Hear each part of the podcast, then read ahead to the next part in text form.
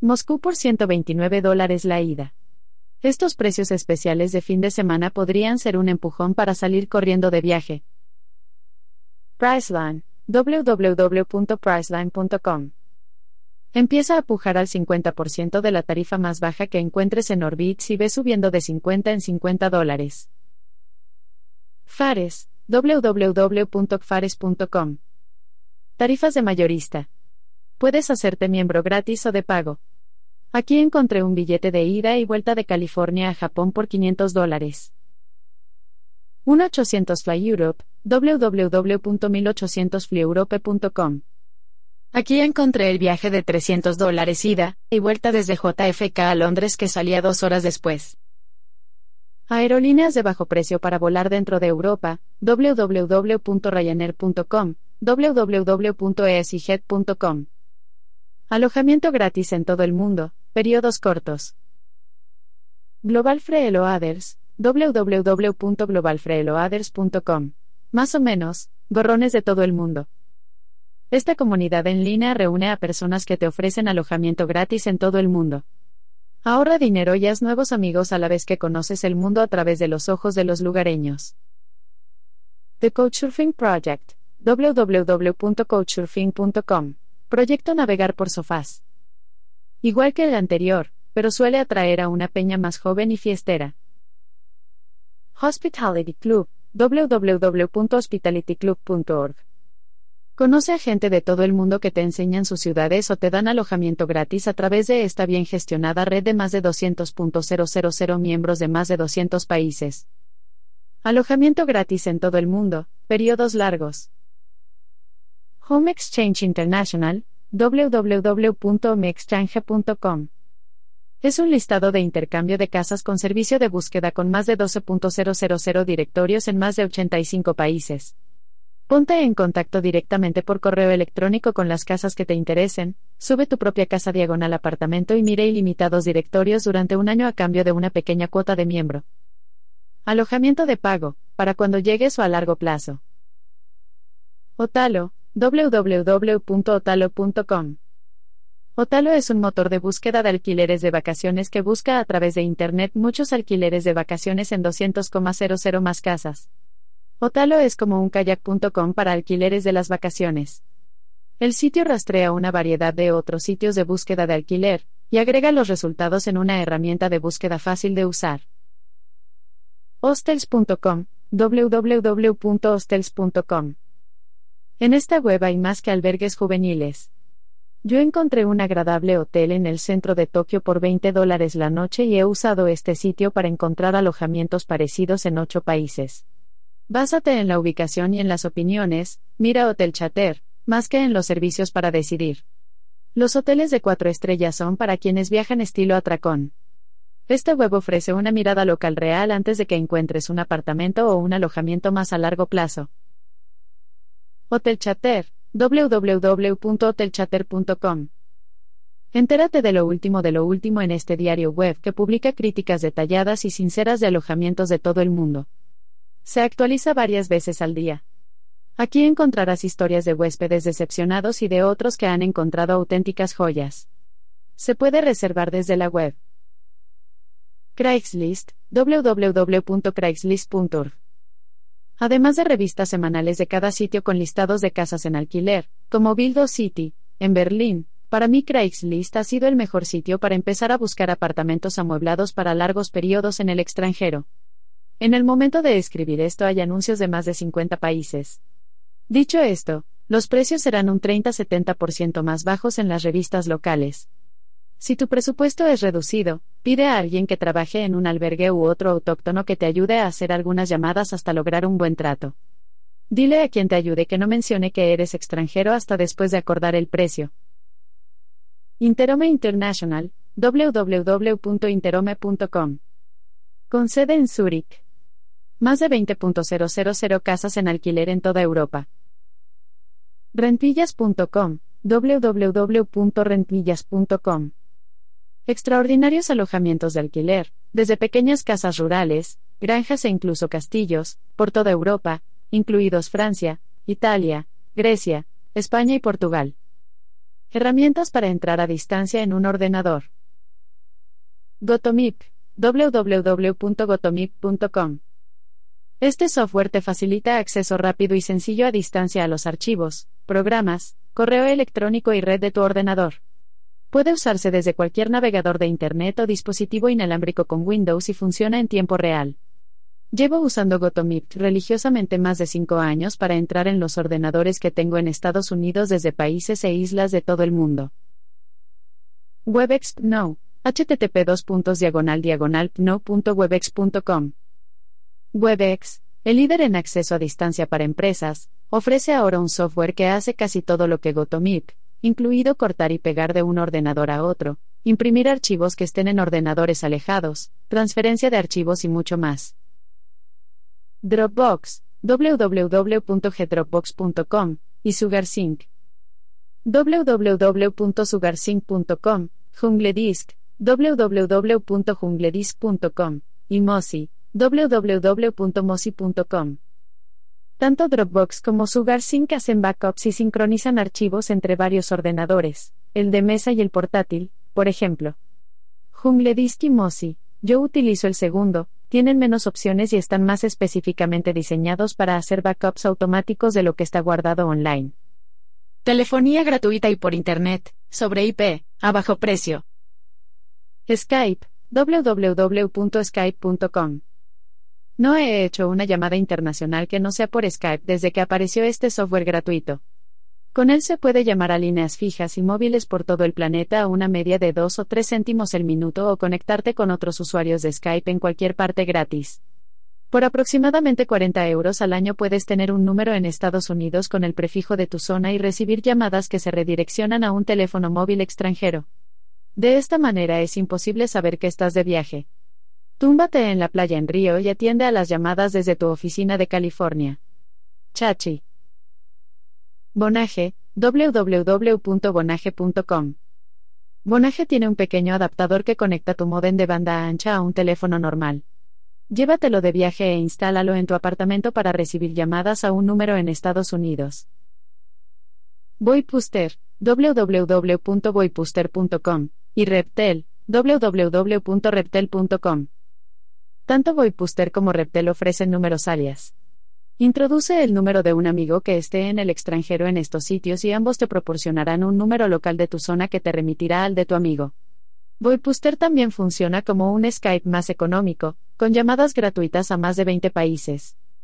Teléfonos internacionales multibanda y compatibles con GSM. MyWorldPhone, www.myworldphone.com. En lo que respecta a los teléfonos de Nokia, soy parcial. Asegúrate de comprar un móvil libre, lo que significa que se pueden meter otras tarjetas SIM al llegar a otro país de operadores diferentes. World Electronics USA, www.worldelectronicsusa.com, buenas explicaciones de qué frecuencias GSM y bandas funcionan en qué países. Así sabrás qué teléfono comprar para viajar, y quizá para casa. Utensilios para recorrer caminos menos transitados. Satellite Phones www.satfonestore.com. Si vas a estar en las montañas del Nepal o en una isla perdida y quieres la tranquilidad, o el quebradero de cabeza, de tener un teléfono cerca, estos funcionan vía satélite en lugar de vía torres. Se ha recomendado Iridium por tener la recepción de mayor alcance de polo a polo. Globalstar ocupa el segundo lugar en tres continentes. Para comprar o alquilar. Paneles solares de bolsillo, www.solio.com. ¿Los teléfonos vía satélite sirven de poco, para lanzarlos al agua como guijarros, tal vez? Si se les acaba la batería.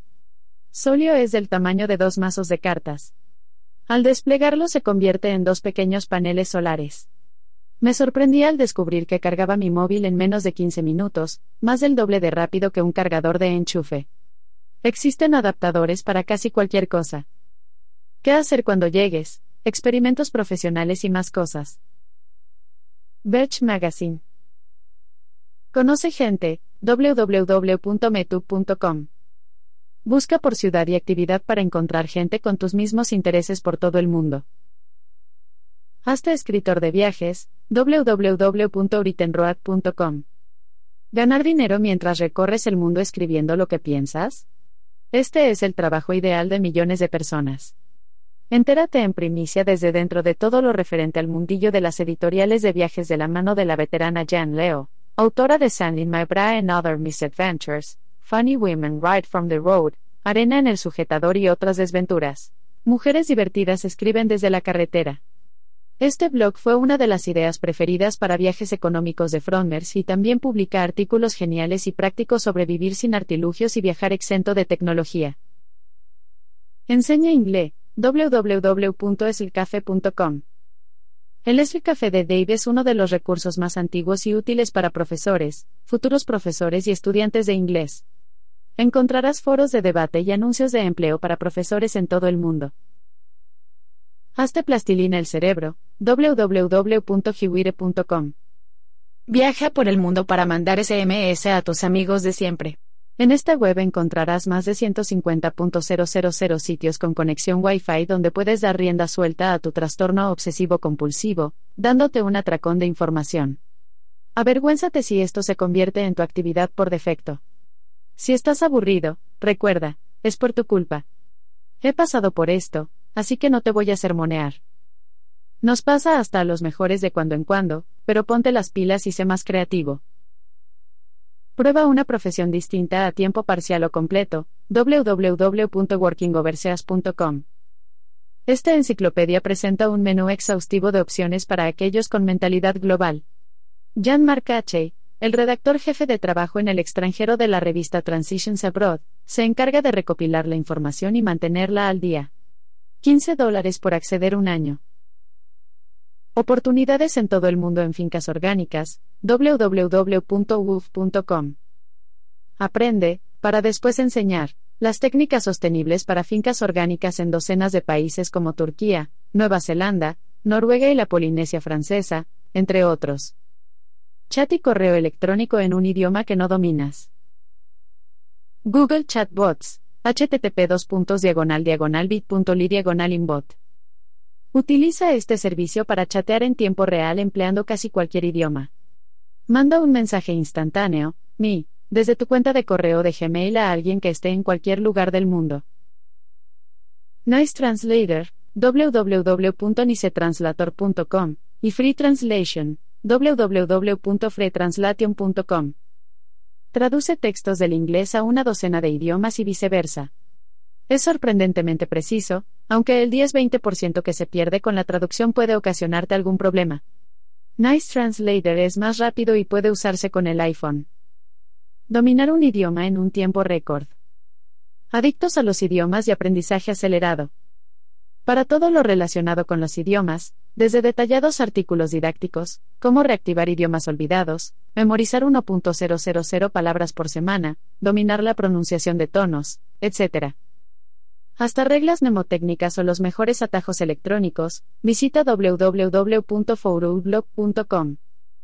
Aprender idiomas es una adicción mía, y una habilidad que he diseccionado y reensamblado para ganar en rapidez. Es posible dominar una lengua lo suficiente como para mantener una conversación en tres o seis meses máximo. Encontrar gente para intercambio de idiomas y materiales. Libemocha, www.libemocha.com. Edufire, www.edufire.com, y smart.fm, http smart.fm diagonal.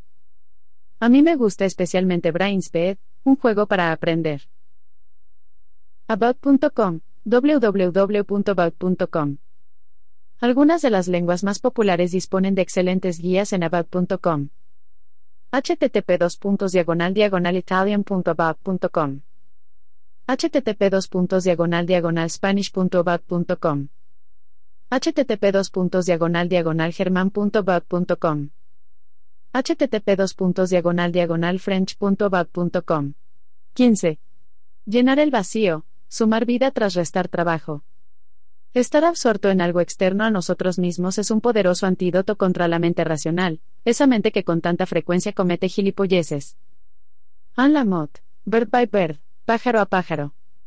No hay tiempo suficiente para hacer toda la nada que queremos hacer. Bill Watterson, creador de la tira cómica Calvin en Hobbes. King's Cross, Londres.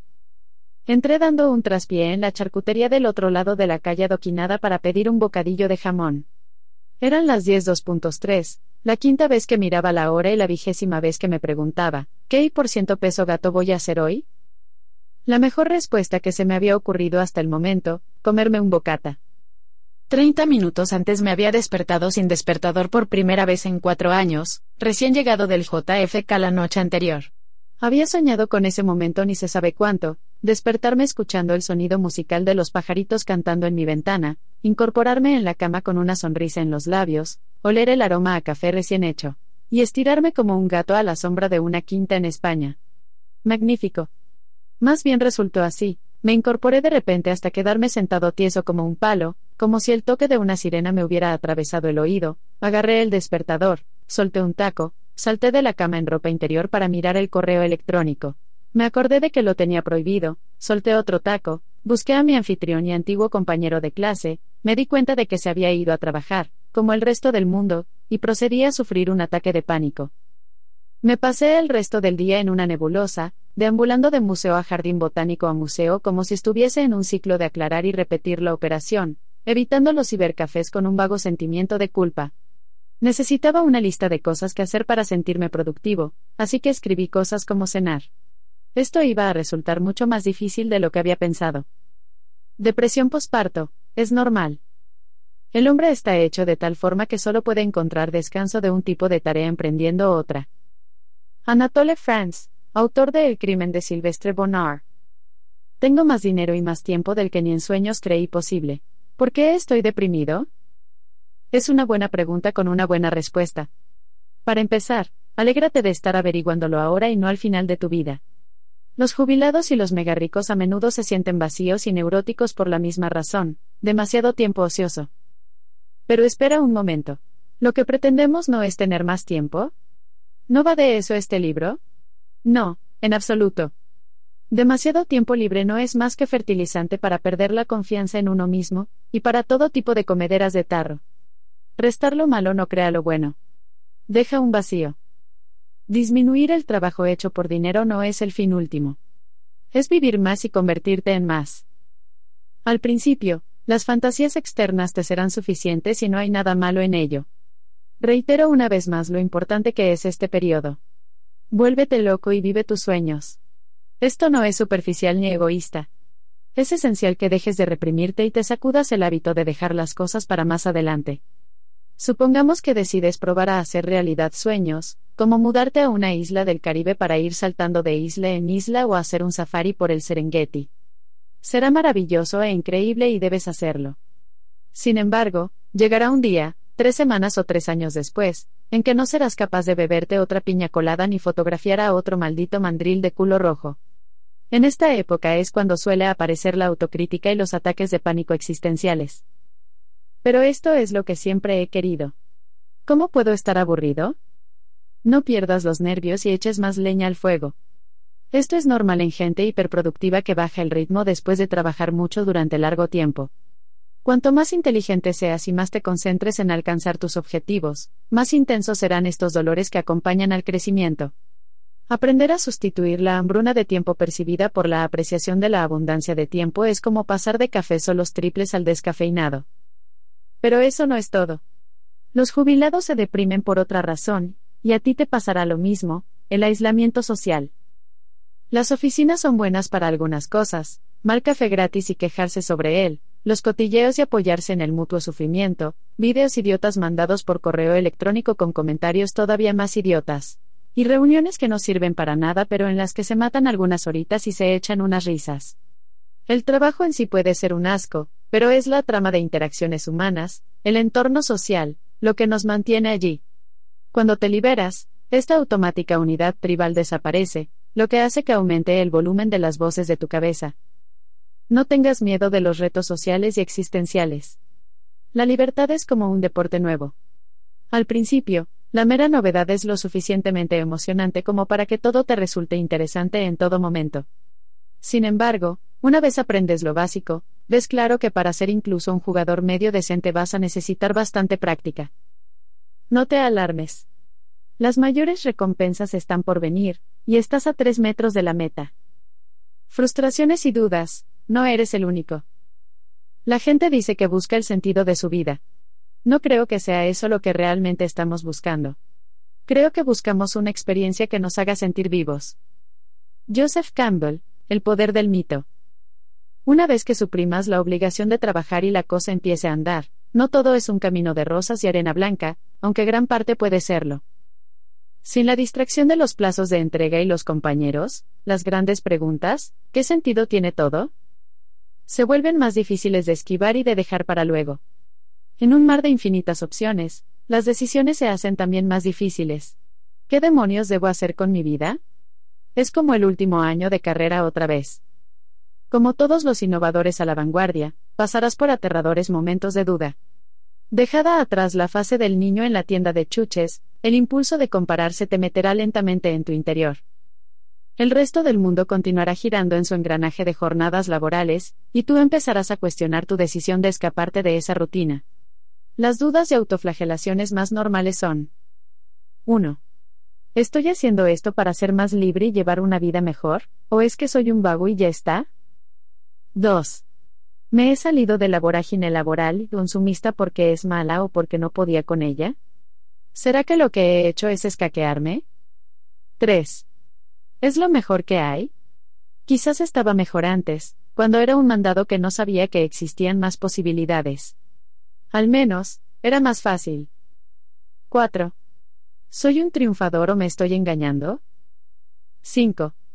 ¿He bajado el listón para verme como un ganador? ¿Será que mis amigos, que ahora ganan el doble que hace tres años, están en el buen camino? 6. ¿Por qué no soy feliz? Puedo hacer lo que me dé la gana y aún así no soy feliz. ¿Me lo merezco? Casi todo esto lo superarás cuando te des cuenta de lo que realmente es. Comparaciones trasnochadas basadas en la mentalidad de más es mejor y el dinero es la medida del éxito que nos metió realmente en el lío del que hemos conseguido salir. Se impone hacer una observación aún más profunda. Estas dudas invaden la mente cuando nada más la llena. Piensa en un momento en el que te hayas sentido vivo y atento al 100%, entregado. Seguramente entonces estabas completamente absorto en algo externo, algo o alguien que no eras tú. Los deportes y el sexo son dos ejemplos estupendos. Cuando la mente carece de un foco de atención externo, se en sí misma y empieza a crear problemas que resolver, aunque esos problemas serán indefinidos o intrascendentes. Si te concentras en algo, una meta ambiciosa aparentemente imposible y que te obliga a crecer, esas dudas acaban desapareciendo. En el proceso de buscar otra cosa en la que concentrarte, es prácticamente inevitable que en tu mente se cuelen las grandes preguntas. Por todas partes los pseudofilósofos apremian a dejar de lado las preguntas impertinentes para dedicarse de lleno a las eternas. Dos ejemplos clásicos son, ¿cuál es el sentido de la vida? ¿Y, hacia dónde vamos? Hay muchas más, desde las introspectivas a las ontológicas, pero yo tengo una respuesta única para casi todas, no las respondo y punto. No soy nihilista. De hecho, me he pasado más de una década investigando la mente y el concepto de significado, una empresa que me ha llevado desde los laboratorios de neurociencia de prestigiosas universidades hasta los vestíbulos de instituciones religiosas de todo el mundo. La conclusión a la que llegué después de todo eso es sorprendente.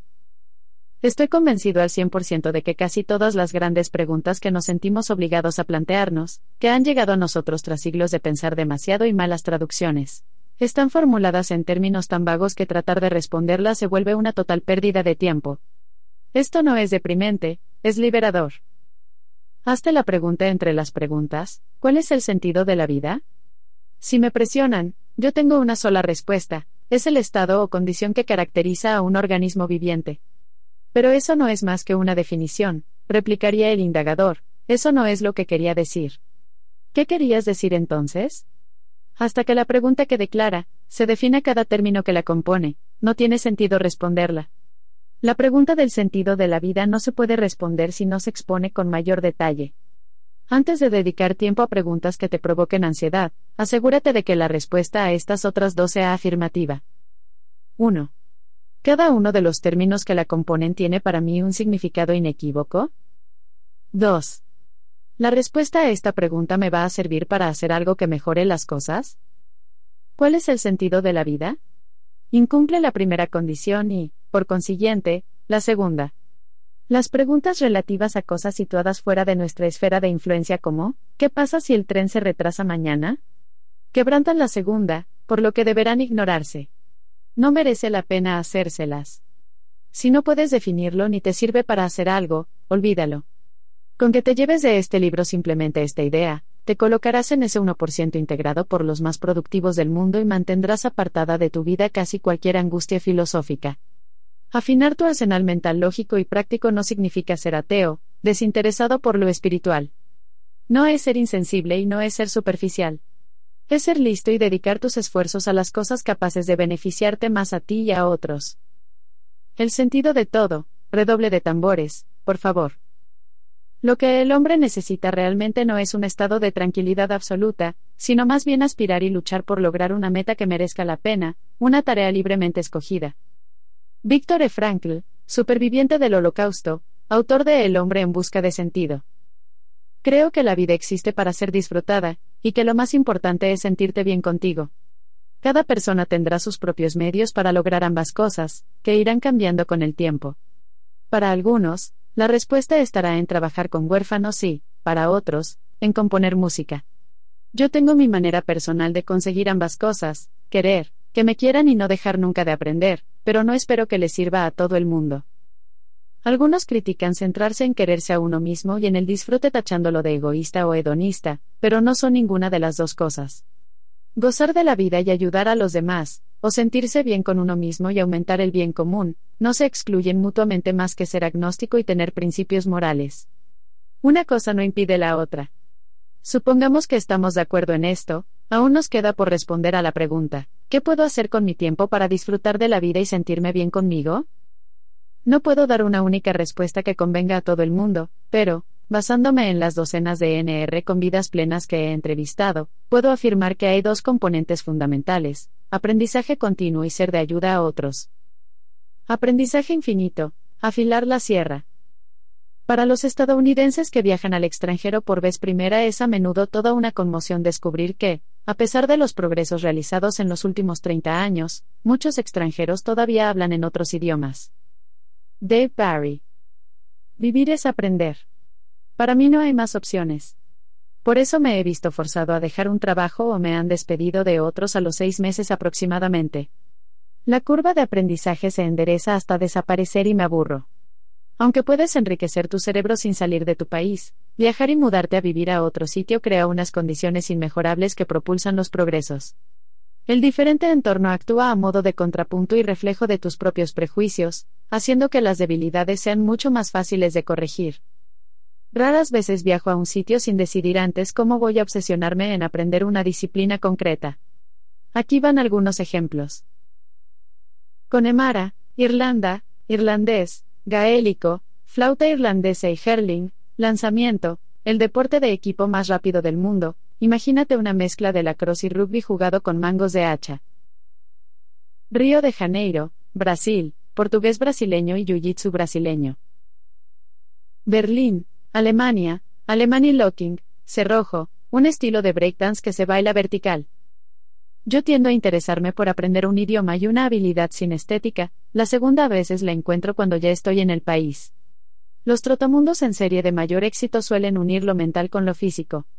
Fíjate en que suelo trasladar una actividad que ya practico donde vivo, artes marciales, a otros países donde también se practica. No hace falta que sea un deporte competitivo, puede ser el senderismo, el ajedrez, o cualquier cosa que mantenga tu nariz fuera de un libro de texto y a ti fuera de tu casa. Los deportes son estupendos para evitar el miedo escénico a lanzarte a hablar idiomas extranjeros y forjar amistades duraderas mientras hables aún como Tarzán. Aprender idiomas merece mención aparte.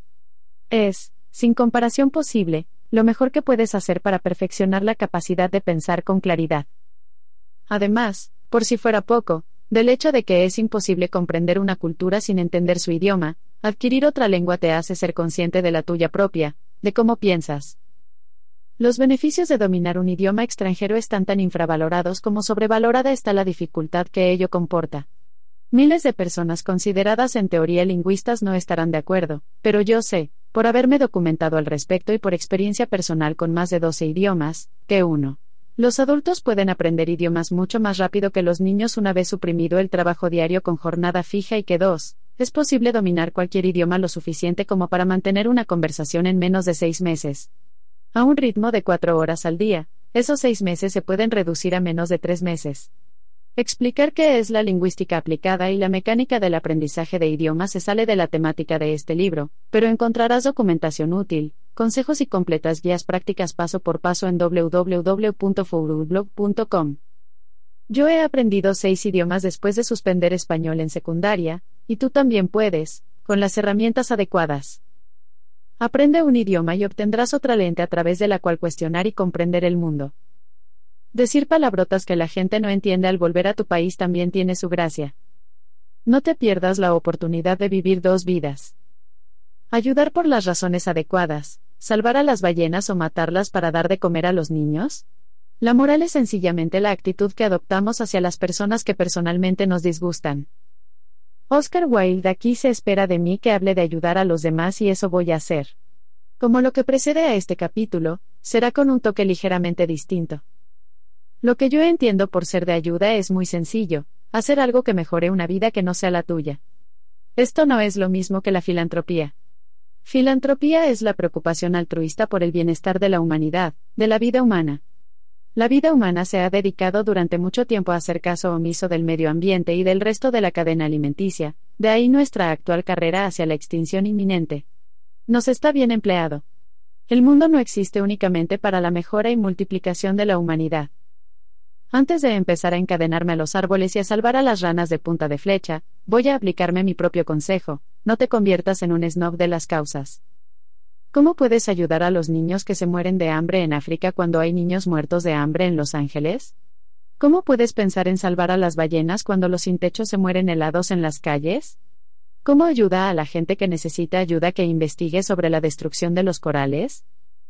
Niños, por favor, el mundo está lleno de cosas que necesitan ayuda, así que no os traguéis el cebo de meteros en discusiones sobre si mi causa gana a la tuya en las que nadie puede tener razón.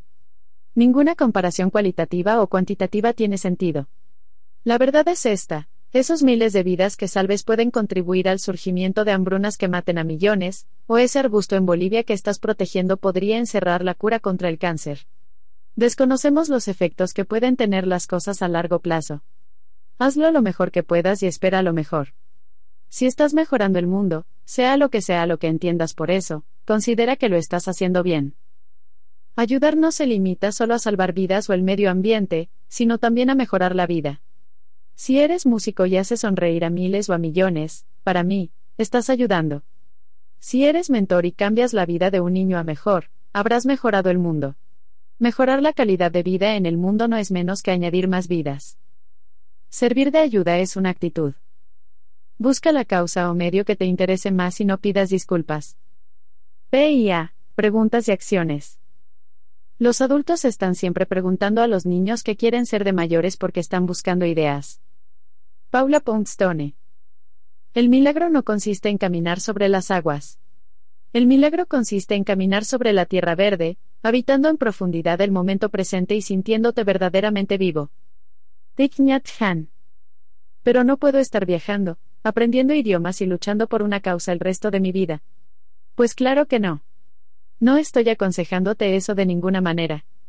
Esos son solo ejes vitales, puntos de partida que llevan a oportunidades y experiencias que de otra forma no encontrarías. No hay una respuesta correcta a la pregunta, ¿qué debo hacer con mi vida?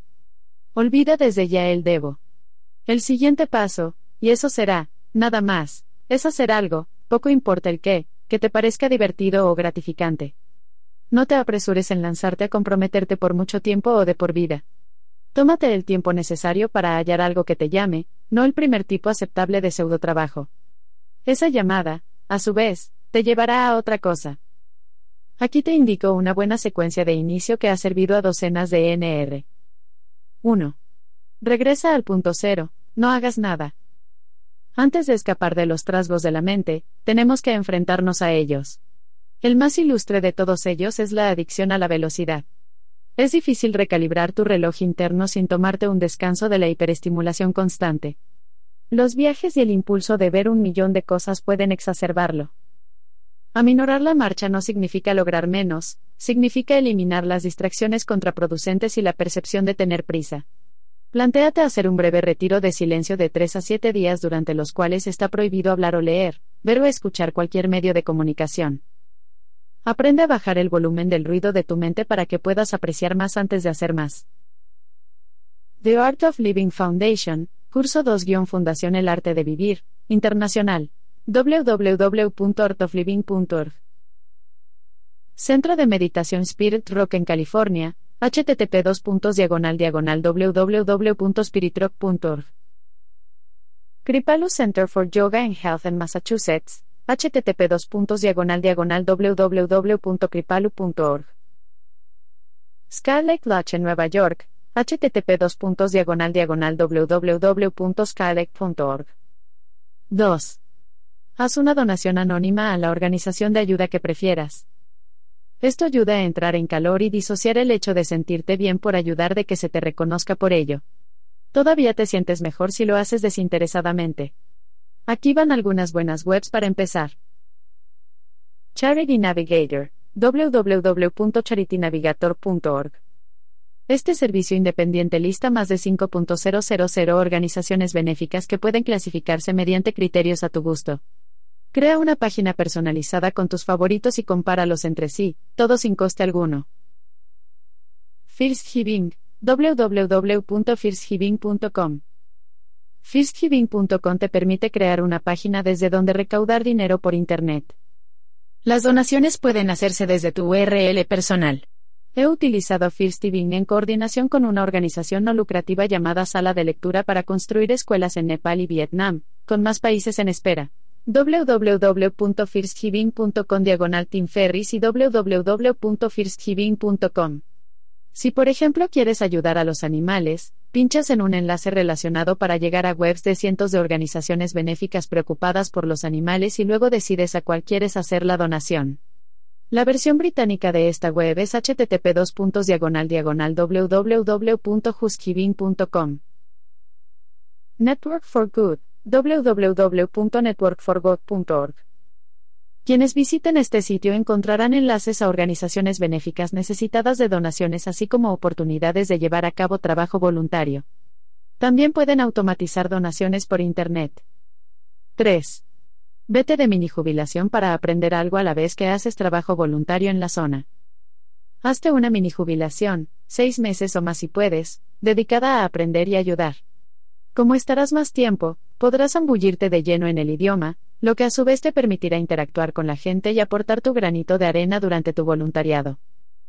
El tiempo que dure este viaje, anota en un diario las autocríticas y el diálogo interno negativo. Cuando te disgustes o te agobies, pregúntate por qué al menos tres veces y escribe las respuestas en un papel. Describir esas dudas por escrito suaviza sus efectos de dos maneras distintas. Primero, a menudo lo que más daño hace de la falta de confianza en uno mismo es lo ambiguo de su naturaleza. Definirlas y analizarlas por escrito, como ocurría cuando te decía lo de obligar a los compañeros de trabajo a mandarte correos electrónicos, exige pensar con claridad, después de lo cual la mayoría de las preocupaciones resultan infundadas. Segundo, al anotarlas, parece que, no se sabe cómo, desaparecen de nuestra cabeza. Pero, ¿a dónde ir y qué hacer? No existe una respuesta correcta a ninguna de estas dos preguntas. Seguramente los siguientes interrogantes y recursos te ayudarán a encontrar ideas. ¿Qué situaciones de todas las que se dan en el mundo te dan más rabia? ¿Qué te da más miedo para la próxima generación, tanto si tienes niños como si no? ¿Qué es lo que te hace más feliz de tu vida? ¿Cómo puedes ayudar a otros a hacer lo mismo? No hace falta que te circunscribas a un único lugar. ¿Te acuerdas de Robin, que recorrió Sudamérica durante un año con su marido y su hijo de siete años? Los tres pasaron uno o dos meses como voluntarios en cada lugar donde paraban, haciendo cosas como montar sillas de ruedas en vanos, Ecuador, introducir a animales exóticos en el bosque tropical boliviano y guiar tortugas marinas espalda de cuero en Surinam. ¿Qué tal suena excavar en yacimientos arqueológicos en Jordania o socorrer a los damnificados del tsunami en las islas de Tailandia?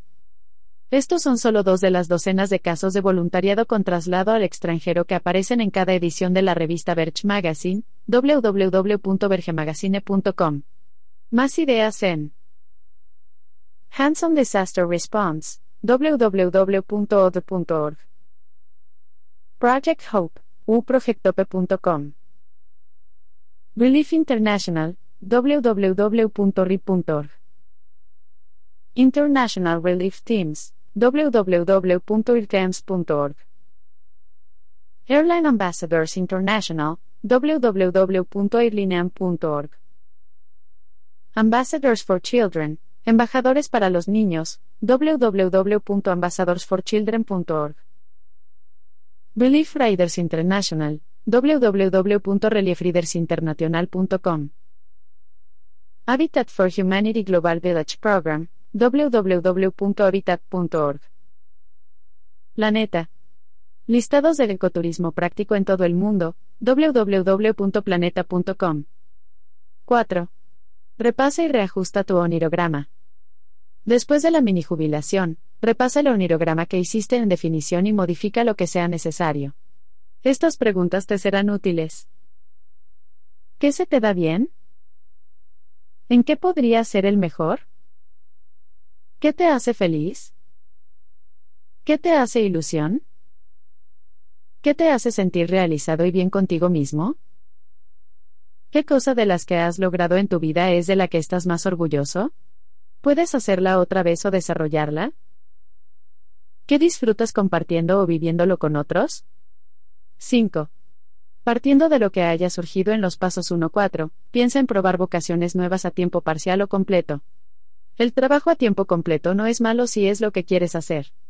Eso es lo que distingue un trabajo de una vocación.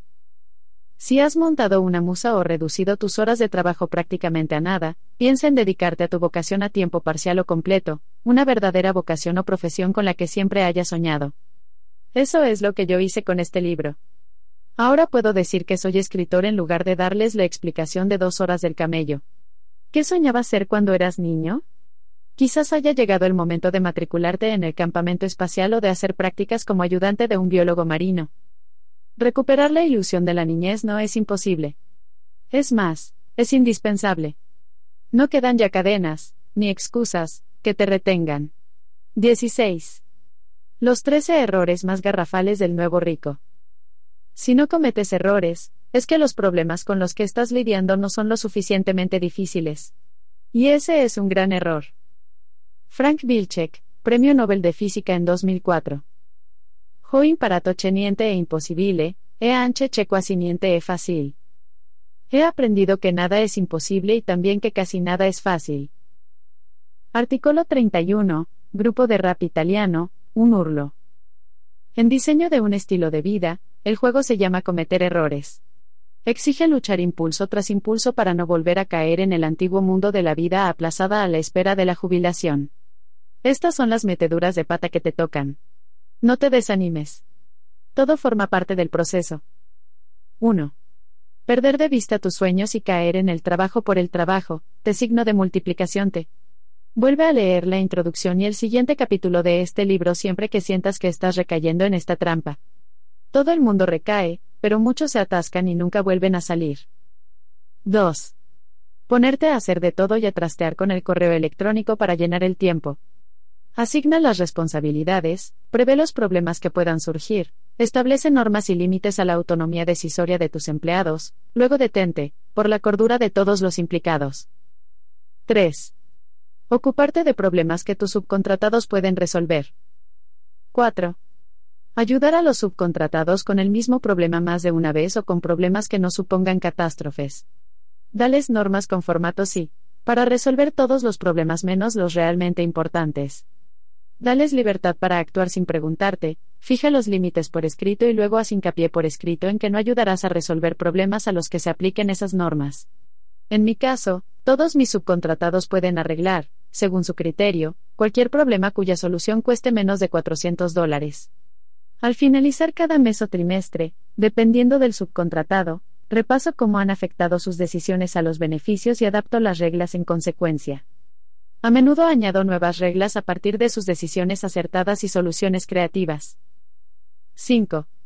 Perseguir clientes, sobre todo los que no convienen o clientes potenciales con sede en el extranjero, cuando ya tienes suficiente liquidez para financiar tus proyectos no financieros. 6. Contestar correos electrónicos que no producirán ventas o que puede contestar una respuesta automática o unas buenas respuestas a preguntas más frecuentes. Un buen ejemplo de mensaje de respuesta automática que dirige a la gente hasta la información y los subcontratados que necesitan. Mándame un correo a info.photoworkwake.com. 7. Trabajar donde vives, duermes o deberías descansar. Ten entornos separados, designa un único espacio para trabajar y exclusivamente para trabajar, o jamás podrás huir de tu trabajo. 8. No llevar a cabo un concienzudo análisis 80-20 de tu negocio y vida personal cada dos o cuatro semanas. 9. Aspirar sin descanso a la perfección en lugar de conformarte con estupendo o sencillamente bastante bueno, tanto en tu vida personal como profesional.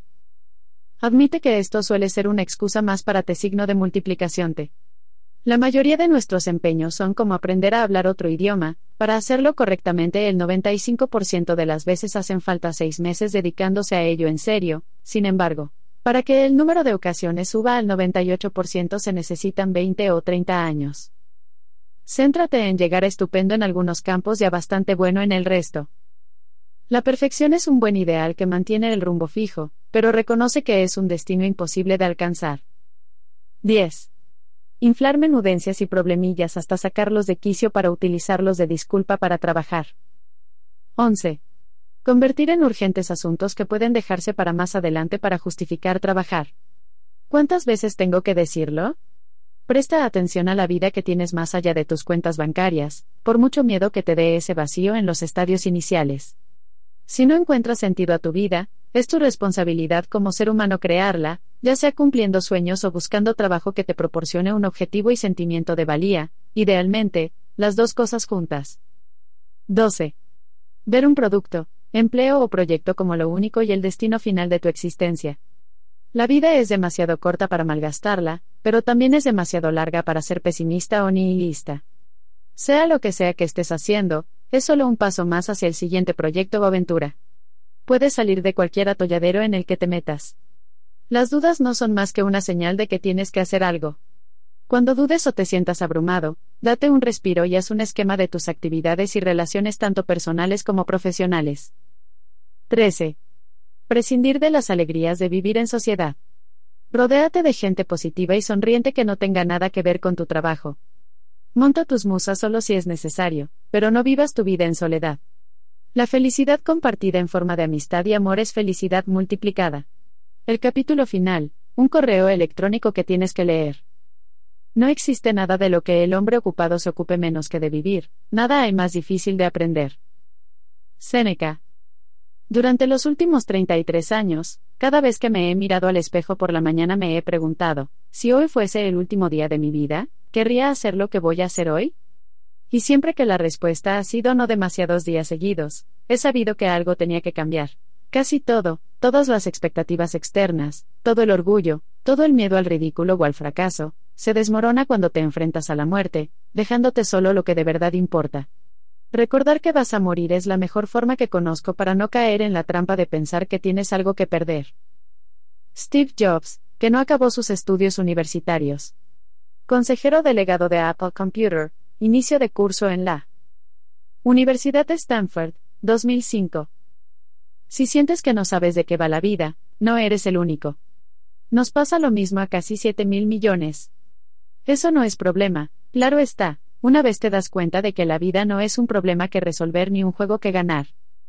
Si estás demasiado enfrascado en encajar las piezas de un rompecabezas que no existe, te perderás la verdadera diversión. El peso de tener que perseguir el éxito deja paso a la levedad del descubrimiento fortuito cuando por fin aceptas que las únicas reglas y límites son las que nosotros nos fijamos. Así que sea audaz y no te preocupes por lo que piense la gente. De todas formas, tampoco piensan tanto. Hace dos años me llegó este correo electrónico de una niña enferma terminal en un hospital de Nueva York. He leído parte de su carta muchas veces desde entonces y espero que tú hagas lo mismo. Aquí está. Baile lento. ¿Alguna vez has mirado a niños? ¿Montar en tío vivo? ¿O escuchado como la lluvia? ¿Cae golpeando el suelo? ¿Seguiste alguna vez el vuelo errático? De una mariposa. ¿O observaste el sol desvanecerse? ¿En la noche? Aminora la marcha. No bailes tan deprisa. El tiempo no dura. La música dejará de sonar. Atraviesas con prisas días. ¿Que se te pasan volando? Cuando preguntas, ¿cómo estás? ¿Escuchas la respuesta? Al final del día.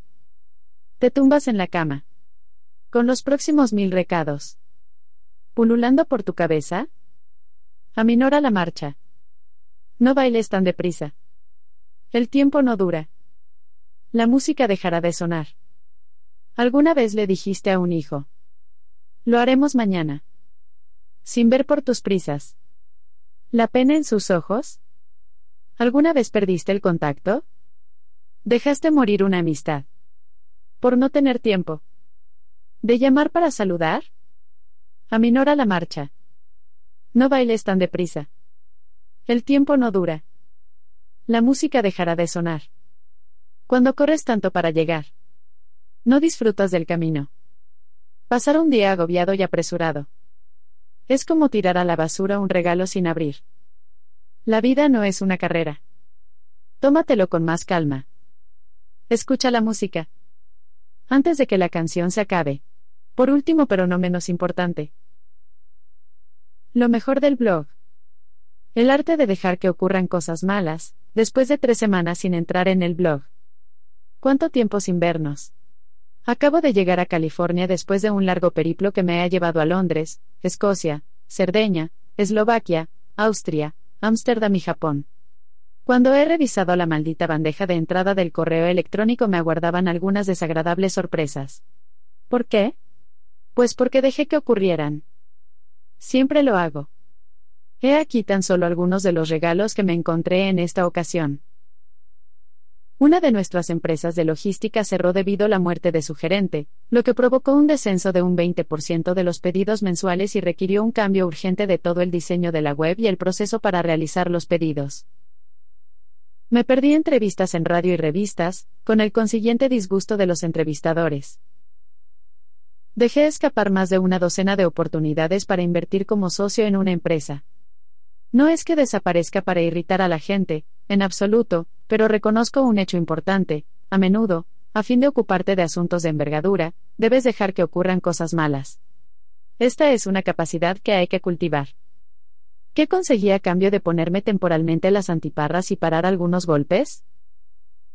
Seguí la Copa del Mundo de Rugby en Europa, y vi en directo el New Zealand All Blacks, un sueño que acariciaba desde hacía cinco años. Disparé todas las armas que siempre había querido disparar desde que me hice un lavado de cerebro con comando. Que Dios bendiga a Eslovaquia y a sus paramilitares. Rodé un episodio piloto de una serie de televisión en Japón, un sueño que había tenido toda la vida y que fue la experiencia más divertida que he tenido en muchos meses, por no decir años. Conocí a mi editor japonés, Seishisha, y concedí entrevistas en Tokio, donde la semana laboral de cuatro horas encabeza en este momento las listas de ventas en varios medios que se cuentan entre los más importantes del país. Hice unas vacaciones de diez días sin ordenador, y me sentí como si hubieran sido dos años. Asistí al Festival Internacional de Cine de Tokio y conocí a uno de mis ídolos, el productor de la serie televisiva Planet Earth. Una vez eres consciente de que puedes desconectar y que no se acaba el mundo, te liberas de una forma que solo unos pocos llegan a disfrutar. Solo recuerda esto, si no prestas atención, no tienes tiempo. ¿Tenía tiempo para revisar el correo electrónico y el buzón de voz? Por supuesto que sí. Hubiera necesitado 10 minutos. ¿Podía dedicar mi atención a dar consejos para la crisis en esos 10 minutos? Para nada. Por muy tentadora que sea la idea de revisar el correo electrónico, es solo un minuto, no lo hice. Sé por experiencia que a cualquier problema que te encuentres en la bandeja de entrada le darás vueltas en tu cabeza durante horas o días después de haber apagado el ordenador y tu tiempo libre no servirá de nada, porque estarás lleno de preocupaciones. Es el peor de los estados, porque no estás relajado pero tampoco eres productivo. Concéntrate en el trabajo o en otra cosa, pero nunca te quedes entre dos aguas. El tiempo, sin concentración, no sirve de nada, de modo que prioriza la atención por encima del tiempo. He aquí algunas preguntas que pueden ayudarte. Ponte las gafas de la productividad y mira las cosas con perspectiva. Aun cuando no estés viajando por todo el mundo, desarrolla la costumbre de dejar que ocurran las pequeñas cosas malas. Si no lo haces, nunca encontrarás el tiempo para las grandes cosas que pueden cambiarte la vida, ya sean trabajos muy importantes o vivencias muy significativas. Si buscas tiempo pero lo llenas de distracciones, no podrás concentrarte para disfrutar de él. ¿Cuál sería el objetivo, en caso de conseguirlo, que podría cambiarlo todo? ¿Cuál es, ahora mismo, la cosa más urgente que crees que debes o deberías hacer? ¿Puedes dejar de lado esa urgencia, aunque solo sea por un día, para dar un paso más en ese esfuerzo que podría cambiar tu vida? ¿Qué es lo que lleva más tiempo en la lista de cosas que debes hacer? Ponte a ello por la mañana y no permitas ninguna interrupción o no vayas a comer hasta que lo termines. ¿Ocurrirán cosas malas? Sí, surgirán pequeños problemas. Habrá unos pocos que se quejarán pero lo superarán rápidamente. Pero, cuando hayas superado obstáculos muy grandes, los verás como lo que realmente son, minucias y contratiempos que tenían solución. 25 de octubre de 2007. Cosas que me gustaron y que aprendí en 2008. 2008 fue uno de los años más excitantes de mi vida. Hice más negocios y conocí a más gente que en los cinco años anteriores. Eso me proporcionó sorprendentes conocimientos acerca del mundo empresarial y de la naturaleza humana, sobre todo porque descubrí que tenía docenas de falsos supuestos. He aquí algunas de las cosas que me gustaron y que aprendí en 2008. Lecturas favoritas de 2008. Sorba, El griego y Séneca, Cartas de un estoico. Estos son dos de los libros más recomendables sobre la práctica de la filosofía que han caído en mis manos. Si tienes que elegir uno, quédate con Sorba, el griego, aunque Séneca te llevará un poco más lejos. Ambos pueden leerse en dos tres noches. No aceptes favores muy grandes o costosos de desconocidos. Esta deuda kármica acabará persiguiéndote. Si no puedes evitarlo, vuelve de inmediato a la neutralidad kármica con un regalo de tu elección. Devuélveselo antes de que te pongan un plazo. Excepciones, Mentores de éxito que puedan presentarte a alguien y que no trabajen en tu provecho. No debes recuperar las pérdidas de la misma forma en que las provocaste. Tengo una casa en San José, pero hace casi un año que me mudé. Desde entonces está vacía y estoy pagando una hipoteca muy alta todos los meses. ¿Lo mejor? No me importa. Pero no fue siempre así. Durante muchos meses estuve desmoralizado mientras me presionaban para que la alquilara, insistiendo en que si no lo hacía estaba tirando el dinero. Y luego me di cuenta, no debes recuperar el dinero de la misma forma en que lo perdiste. Si pierdes 1.000 dólares en una mesa de blackjack, ¿deberías insistir y recuperarlos allí mismo? Por supuesto que no. No quiero pelearme con los arrendatarios, ni siquiera con una empresa inmobiliaria. La solución, deja la casa como está, disfruta de ella ocasionalmente y crea otra fuente de ingresos que cubra el coste de la hipoteca, una de las causas más frecuentes de la falta de confianza en uno mismo y depresión, tratar de impresionar a la gente que no te cae bien. Estresarse para impresionar a alguien está bien, pero hazlo con la gente que lo merece, esos a quienes quieres emular. Comer despacio igual vida. Desde Daniel Hilbert, de Harvard, a Martin Seligman, de Princeton, hay un punto en que los estudiosos de la felicidad, entendida como bienestar, se muestran de acuerdo, una comida con los amigos y los seres queridos proporciona bienestar. Disfruta de al menos una cena de dos a tres horas, sí, de dos a tres horas y o unas copas a la semana con esa gente que te hace sonreír y sentirte bien. En mi opinión, el efecto benéfico es mayor con grupos de cinco o más personas. Dos momentos propicios para hacerlo, las cenas de los jueves o las copas después de cenar y el almuerzo de los domingos. La adversidad no constituye el carácter, solo lo revela. En relación con lo anterior, el dinero no te cambia, solo revela quién eres cuando ya no necesitas ser amable. No importa cuánta gente no consigue lo que quiere. Lo que importa es cuánta gente lo intenta. Si tienes una opinión muy formada acerca de algo, no te la guardes solo para ti. Intenta ayudar a la gente y hacer que el mundo sea un lugar mejor. Si haces un esfuerzo por hacer algo remotamente interesante, prepárate para que haya un pequeño porcentaje de la población que se lo tome como algo personal. ¿Qué les J. No se erigen estatuas a los críticos. En relación con lo anterior, nunca eres tan malo como aseguran que eres. Mi agente solía enviarme todo lo que aparecía en los blogs y en los medios de comunicación sobre la semana laboral de cuatro horas. Ocho semanas después de su publicación le pedí que solo me mandara las reseñas positivas de los medios más importantes o algunas inexactitudes concretas a las que debería responder. Algo importante con referencia a esto, nunca eres tan bueno como aseguran que eres. No es nada útil tener una alta opinión sobre uno mismo o deprimirse, la primera te vuelve negligente y la segunda apático. Quería no corromper mi optimismo pero conservar el apetito. Y hablando de apetito. Prepárate un desayuno rico en proteínas 30 minutos después de levantarte, y después da un paseo de 10 a 20 minutos mientras haces botar un balón o una pelota de tenis. Esta costumbre es mejor que tomarte Prozac por la mañana. Lectura recomendada. Cómo preparar en 3 minutos un desayuno bajo en carbohidratos y cómo pelar huevos duros sin pelarlos, en www.foodblog.com. Perder dinero me disgusta unas 50 veces más de lo que me gusta ganarlo. ¿Por qué 50 veces más? Tras invertir tiempo como un experimento, llegué a la conclusión de que a menudo dedico al menos 50 veces más tiempo a tratar de no perder unos hipotéticos 100 dólares que a ganarlos. La parte histérica del asunto es que, incluso siendo consciente de esta tendencia, es difícil impedir la segunda reacción. Por consiguiente, manipulo las causas que rodean las reacciones desfavorables en lugar de los errores de la autodisciplina. No debería invertir en ofertas públicas de valores si no puedo influir en los resultados. Una vez fui consciente de que casi nadie puede prever los riesgos y la respuesta ante las pérdidas, cambié todas mis inversiones a productos de interés fijo en julio de 2008 por ese motivo, reservando un 10% de ingresos antes de impuestos para inversiones de riesgo en las que podía contribuir significativamente al diseño, las relaciones públicas y las empresas corporativas. Lectura recomendada. Rethinking Investing Partes 1 y 2 en www.forublog.com. Una buena pregunta para siempre que nos sentimos abrumados. ¿Estás sufriendo una depresión o estás alcanzando un gran logro?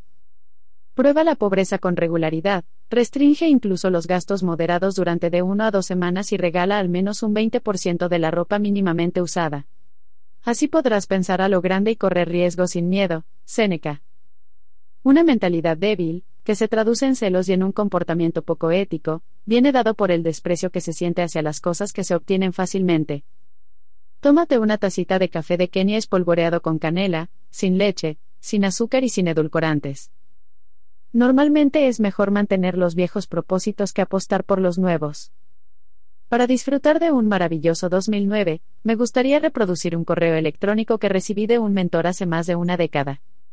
Mientras muchos se frotan las manos, me acuerdo de los años 70, cuando la crisis del petróleo provocó largas colas en las gasolineras, racionamiento de combustible y se limitó la velocidad en las autopistas a 85 km por hora. Hubo una recesión, se invirtió muy poco capital, 50 millones al año en empresas de riesgo, y se produjo lo que el presidente Jimmy Carter, vestido con un jersey mientras se dirigía a la nación por televisión, porque había apagado la calefacción en la Casa Blanca, llamó malestar. Fue durante esa época cuando dos niños sin formación universitaria, Bill Gates y Steve Jobs, fundaron sendas empresas que funcionarían muy bien. En realidad, las oportunidades a menudo son mejores cuando la sabiduría convencional se va por el desagüe. En fin.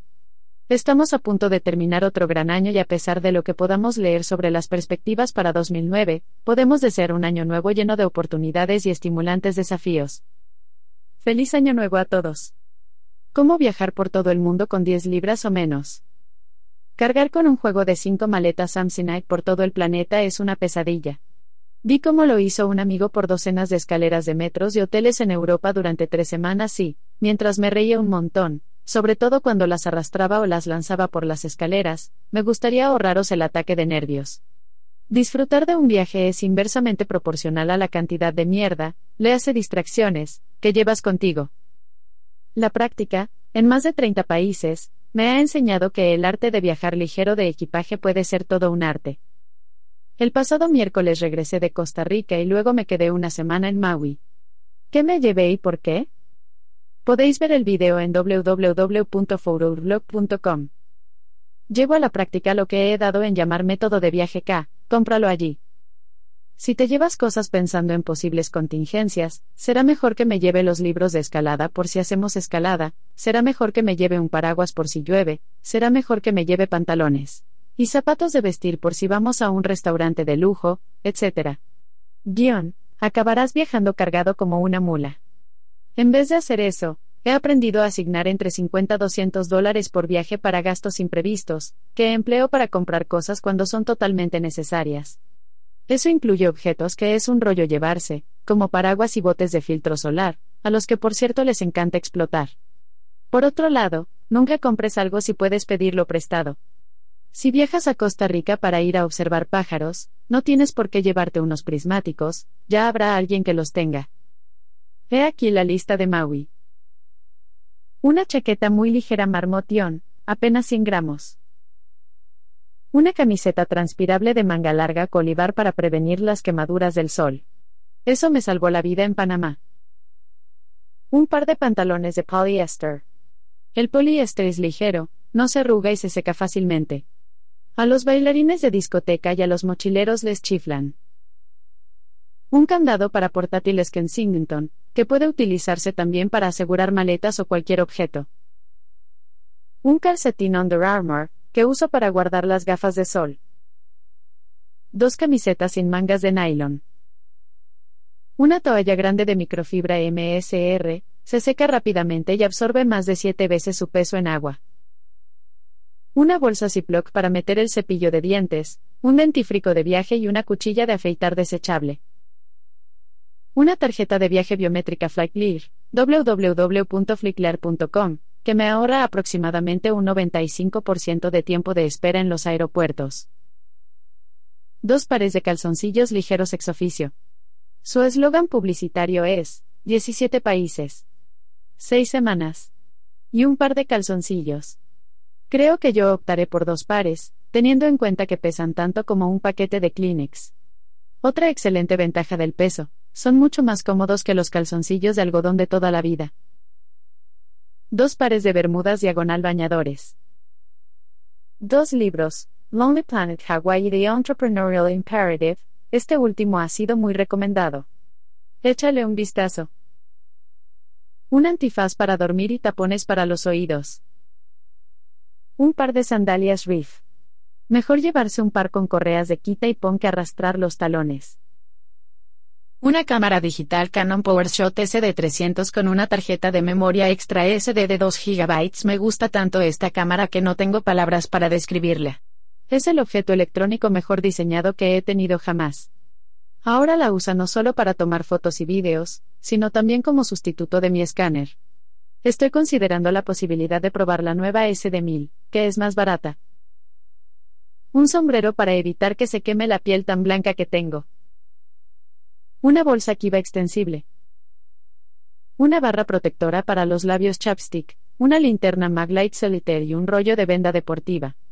Esta última es imprescindible. Es tan útil como la cinta adhesiva para reparar objetos, pero también lo bastante suave como para cubrir heridas, a las que yo suelo ser muy aficionado. Un candado flexible Lewis Clark, para equipaje, armarios, cremalleras o cualquier cosa que quiera cerrarse. Los de tamaño mini estándar suelen ser demasiado pesados para pasar por los agujeros de las taquillas de un vestuario, etc. Un temporizador de cocina Radio Shack, que he usado como despertador durante más de cuatro años. El problema de usar el despertador de un teléfono móvil es muy simple, a menudo, el teléfono tiene que estar conectado y aun cuando se use el tono vibración, la gente puede llamar y despertarte antes de la hora a la que deseas hacerlo. La segunda ventaja de usar un temporizador de cocina es que sabes exactamente el tiempo que vas a dormir y puedes echar siestecillas de diferente duración, pero ese es otro tema. 11 de julio de 2007. Un estilo de vida tomando las mínimas decisiones, seis fórmulas para rendir más y estresarse menos. Estaba agobiado por los cómics sobre perros. Eran las 9 y 47 de la noche. Fue hace poco, un sábado. Estaba en Barnes en Noble y tenía 13 minutos para encontrar un sustituto apropiado de The New York Doc Cartoons, 22 dólares de papel muy caro. ¿Un éxito de ventas? ¿Alguna recomendación del personal? ¿Una novedad o un clásico? Llevaba media hora así. Tras empezarme a sentir agobiado por un ridículo encargo que había esperado que me llevaría cinco minutos, fui a parar a la sección de psicología. Di con un libro que me pareció demasiado adecuado, The Paradox of Choice, Why Morris Less, La paradoja de decidir, ¿por qué más es menos? No era la primera vez que había visto o leído el clásico de Barry Schwartz de 2004, pero me pareció un buen momento para revisar sus principios, entre los cuales se encuentran los siguientes. Cuantas más opciones consideres, más fuerte será el arrepentimiento del comprador. Cuantas más opciones tengas en cuenta, menos satisfactorio será el resultado final. Esto plantea una cuestión muy complicada. ¿Es mejor quedarse con la mejor opción pero estar menos satisfecho, o quedarse con una que sea aceptable y estar satisfecho? Por ejemplo, ¿preferirías dudar durante meses y quedarte con una casa de un total de 20 que es la mejor inversión pero pensar que no has elegido bien hasta que la vendas 5 años después? O bien comprar una casa que supone el 80% de la inversión potencial de la primera, aunque también pueda venderse con beneficios, pero no dudar nunca de tu elección? Difícil cuestión. Schwartz también recomienda hacer compras que no admitan devolución. Decidí quedarme con el estúpido cómic sobre los chuchos. ¿Por qué? Porque no se trata tan solo de quedar satisfecho, sino de ser práctico. Los ingresos son renovables, pero algunos otros recursos, como la atención, no lo son. Me he referido con anterioridad a la atención como una moneda de cambio y cómo determina el valor del tiempo. Por ejemplo, ¿Disfrutas realmente de la libertad del fin de semana si encuentras un problema el sábado por la mañana en la bandeja de entrada y no puedes abordarlo hasta el lunes a primera hora? Aunque revisar la bandeja de entrada lleve tan solo 30 segundos, la preocupación y la proyección durante las siguientes 48 horas borran esa experiencia de tu vida. Tienes tiempo, pero no tienes atención, de modo que el tiempo no tiene valor práctico. Un estilo de vida con las mínimas decisiones se convierte en una herramienta muy eficaz cuando tienes en cuenta dos verdades. 1. Considerar opciones exige una atención que luego no puede ser empleada en acción o en disponibilidad. 2. La atención es necesaria no solo para la productividad, sino también para la evaluación. Por consiguiente, demasiadas decisiones igual menos o cero productividad. Demasiadas decisiones igual menos o cero evaluación. Demasiadas decisiones igual sensación de agobio. ¿Qué hacer? He aquí seis normas básicas o fórmulas que pueden aplicarse. 1. Establece unas normas a fin de poder tomar decisiones de forma automática en la medida de lo posible. Revisa las normas que sigo para externalizar mi correo a Canadá, incluidas al final de este apartado, como un ejemplo de esto. 2. No provoques deliberaciones antes de poder actuar. Un ejemplo sencillo, no revises la bandeja de entrada el viernes por la noche o durante el fin de semana si puedes encontrarte con un problema de trabajo que no podrá ser abordado hasta el lunes. 3. No pospongas decisiones solo para evitar conversaciones incómodas.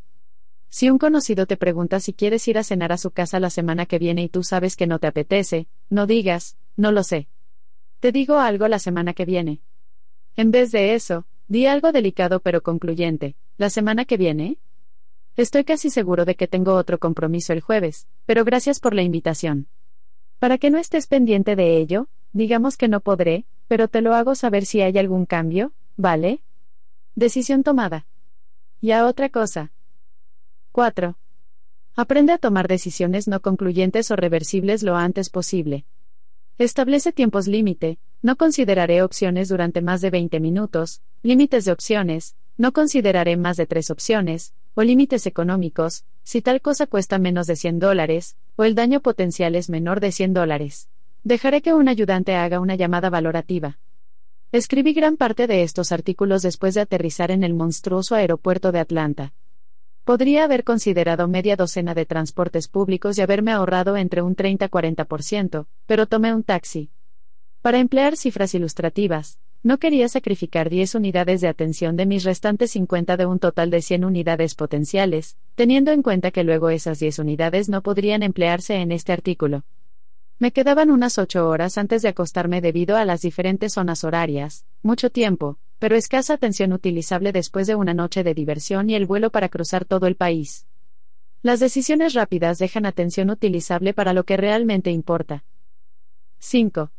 No te esfuerces por cambiar, eso aumenta la consideración de opciones, cuando no es necesario. La rutina permite innovar donde es más conveniente.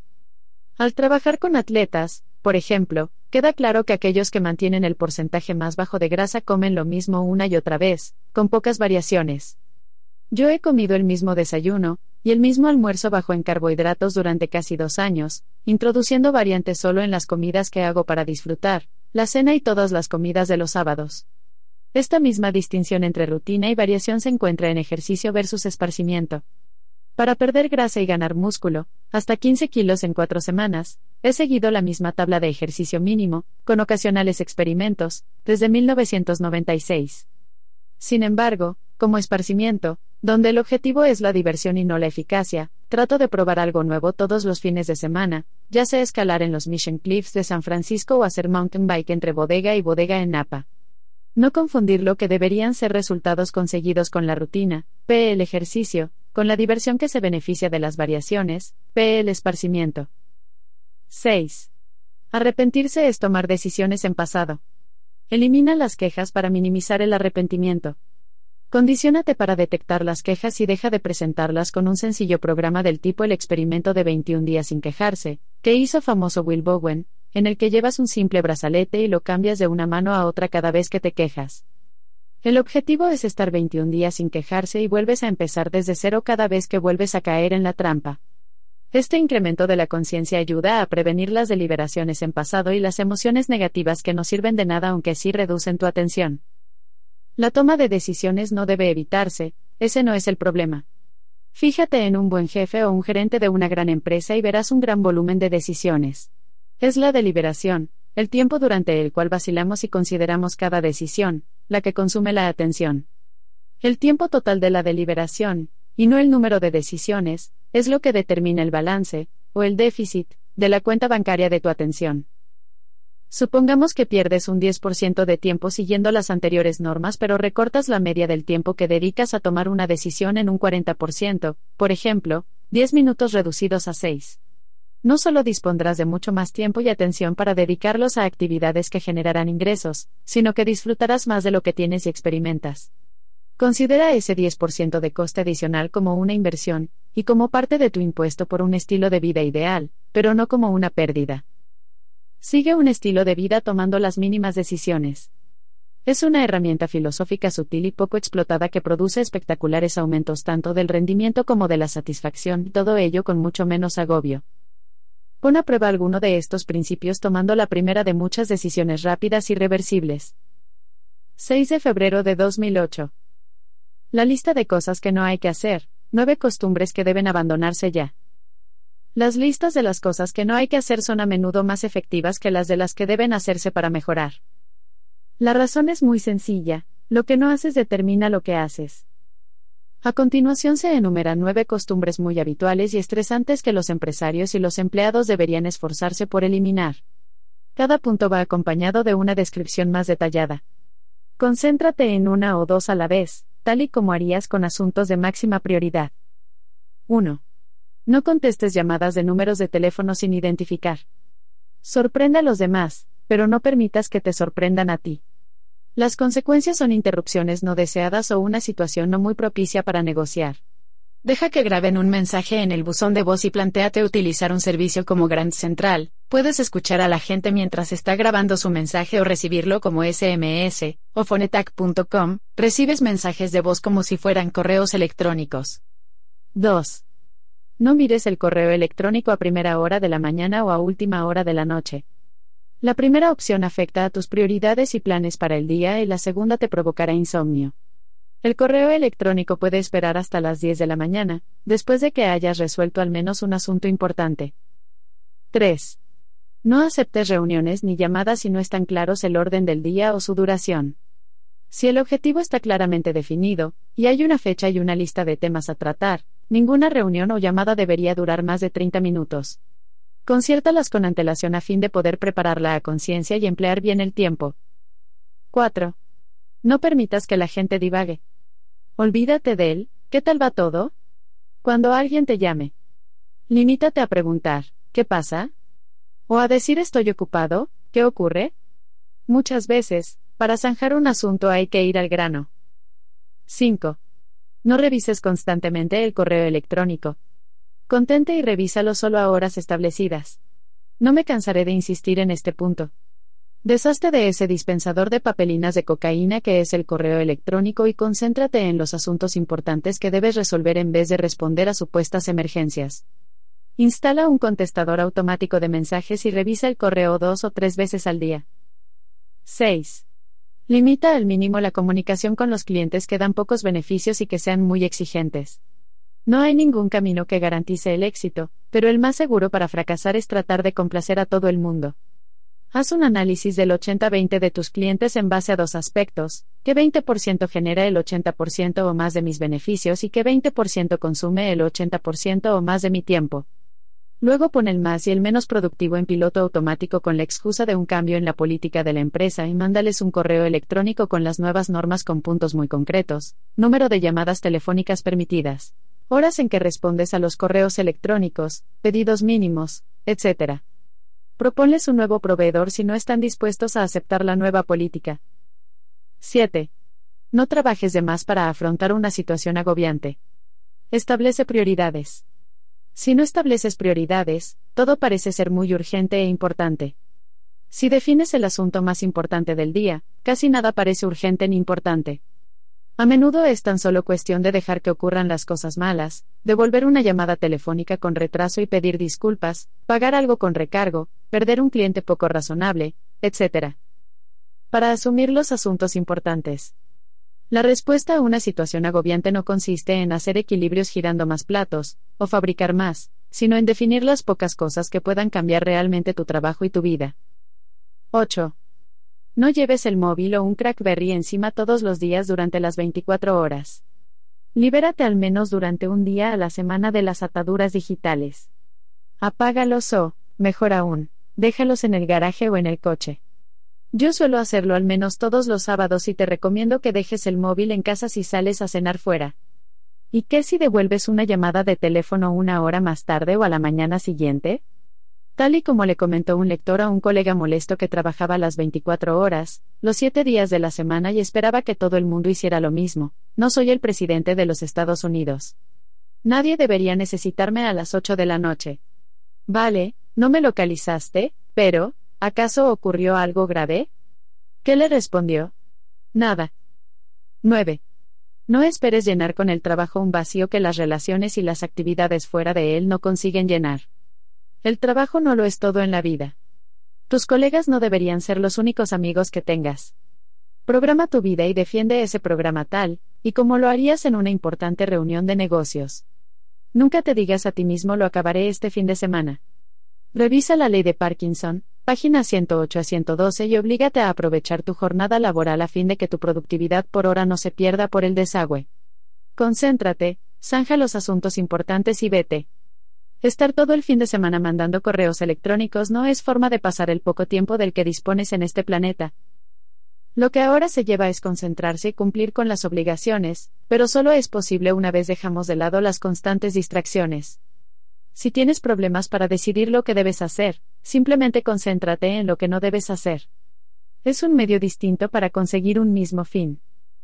16 de agosto de 2007. El manifiesto del margen, 11 principios para lograr, o doblar, la rentabilidad en tres meses. A menudo, la rentabilidad exige mejorar las normas y la rapidez, pero no más tiempo. El objetivo financiero de un negocio debería ser muy sencillo, conseguir beneficios en el menor tiempo y con el menor esfuerzo posibles. No más clientes, más ingresos, más oficinas o más empleados. Más rentabilidad. Según mis entrevistas con los mejores gerentes, basándose en los parámetros rentabilidad por empleado, en más de una docena de países, he aquí los 11 principios básicos del manifiesto del margen.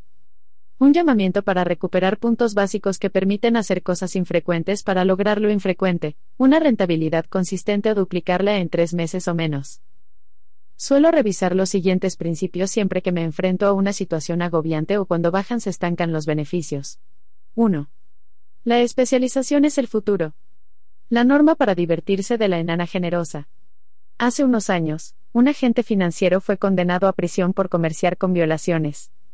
En parte fue descubierto por las fastuosas fiestas que celebraba en un yate, a las que a menudo acudían enanas.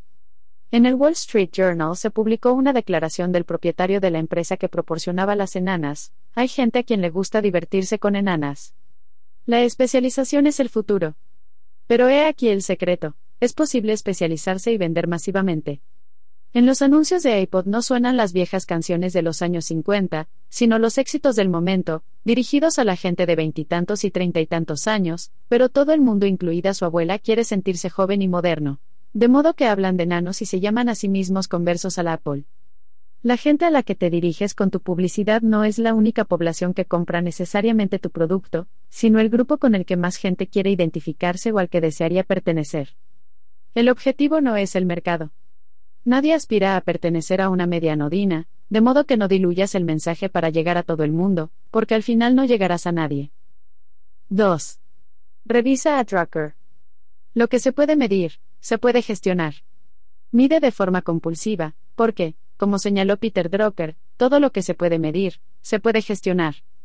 Entre las herramientas para medir, además de las habituales estadísticas, se encuentran el CPP, costo por pedido, que incluye la publicidad, la gestión y los retornos, los pagos anulados y las deudas incobrables, la publicidad que puedes permitirte, la cantidad máxima que puedes invertir en un anuncio y acabar sin ganar ni perder, la ratio de eficacia media y el valor del tiempo de vida del cliente teniendo en cuenta la tasa de retorno y la solicitud de un nuevo pedido. Plantéate la posibilidad de recurrir a un anuncio con respuesta directa. 3. Fijar los precios antes de producir. Primero planifica la distribución. ¿Son negociables tus precios? Muchas empresas venderán directamente al consumidor por necesidad al principio, pero luego se darán cuenta de que sus márgenes no pueden adaptarse a los proveedores y distribuidores cuando llaman a la puerta. Si tienes un margen de beneficio del 40% y un distribuidor necesita un 70% de descuento para vender al por mayor, estarás condenado para siempre a vender directamente al consumidor, a menos que incrementes los precios y los márgenes. Si es posible, es mejor recurrir a esto en primera instancia o tendrás que lanzar nuevos productos o productos premium, de modo que planifica la distribución antes de fijar el precio. Valora los supuestos y descubre los costos ocultos hablando con quienes ya lo hayan hecho. Tendrás que pagar por la publicidad corporativa, ofrecer descuentos para pedidos muy grandes o pagar por figurar en un estante o un lugar destacado. Conozco a un ex gerente de una gran marca que tuvo que vender su empresa a uno de los más importantes fabricantes de refrescos del mundo antes de poder acceder a la estantería principal de las tiendas de los minoristas. Valora los supuestos y haz los deberes antes de fijar los precios. 4. Menos es más. Limitar la distribución para aumentar el rendimiento. ¿Una mejor distribución significa que todo funcionará mejor? No. Una distribución descontrolada provoca toda clase de quebraderos de cabeza y pérdida de beneficios, las más de las veces relacionada con las tiendas que ofrecen descuento. El proveedor baja los precios para competir con el proveedor online B, y el descenso de los precios sigue hasta que ninguno de los dos le saca suficiente beneficio al producto y dejan de efectuar pedidos. Eso te obliga a lanzar un nuevo producto, ya que la erosión de los precios es casi siempre irreversible, Evita esta situación y planteate asociarte con uno o dos distribuidores clave, empleando esa exclusividad para negociar mejores términos, menos descuentos, prepago, ubicación preferente, apoyo publicitario, etc. Desde los iPods a los Rolex, pasando por este Lauder, las marcas con un alto rendimiento sostenible han empezado normalmente con una distribución controlada. Recuerda que el objetivo no es conseguir más clientes, sino más beneficios. 5. Coste nulo. Crear demanda versus términos de la oferta. Concéntrate en crear demanda en los clientes a fin de que seas tú quien pueda establecer los términos. A menudo, un anuncio en un catálogo es suficiente para conseguir este propósito. Salvo en los casos de la ciencia y la ley, la mayoría de las normas son fruto de la práctica. El mero hecho de que en tu sector empresarial todo el mundo ofrezca plazos no significa que tú tengas que hacerlo también y ofrecerlos es el ingrediente más importante para fracasar cuando estás empezando recurre como pretexto a la situación económica que rodea los comienzos y a la siempre útil política de la empresa para justificar el prepago y disculparte, pero no hagas excepciones. Los 30 días se convierten en 60 y luego en 120. El tiempo es el activo más costoso cuando se está empezando y perseguir a los morosos te impedirá conseguir más ventas. Si los clientes demandan tu producto, los proveedores y los distribuidores tendrán que comprarlo, es así de sencillo. Los fondos y el tiempo deben formar parte de tu estrategia de marketing y de tus relaciones públicas a fin de que puedas inclinar la balanza a tu favor. 6. La repetición suele ser redundante. Un buen anuncio funciona solo la primera vez. Utiliza un anuncio de respuesta directa, incitar a la compra con un número de teléfono o una página web, con resultados que puedan rastrearse en vez de anuncios de imagen, a menos que alguien compre de antemano para así compensar el coste, PE. Si adquiere 288 unidades, incluiremos su tienda diagonal URL diagonal teléfono de forma exclusiva en una página entera en. No hagas caso a los agentes publicitarios que te digan que necesitas 3, 7 o 27 apariciones antes de que alguien se fije en un anuncio. Un anuncio bien diseñado y orientado funciona la primera vez. Si algo funciona especialmente bien, P. Un alto índice de demandas aunque solo unas pocas se convierten en ventas, o viceversa, un bajo índice de demandas aunque muchas de ellas se convierten en ventas, etc. Dando a entender que podría conseguirse una importante rentabilidad sobre la inversión haciendo algunos pequeños cambios, ajusta alguna variable controlada y prueba una vez más. Cancela cualquier cosa que no pueda justificar una rentabilidad sobre la inversión rastreable. 7. Evita los inconvenientes para asegurar las ventajas.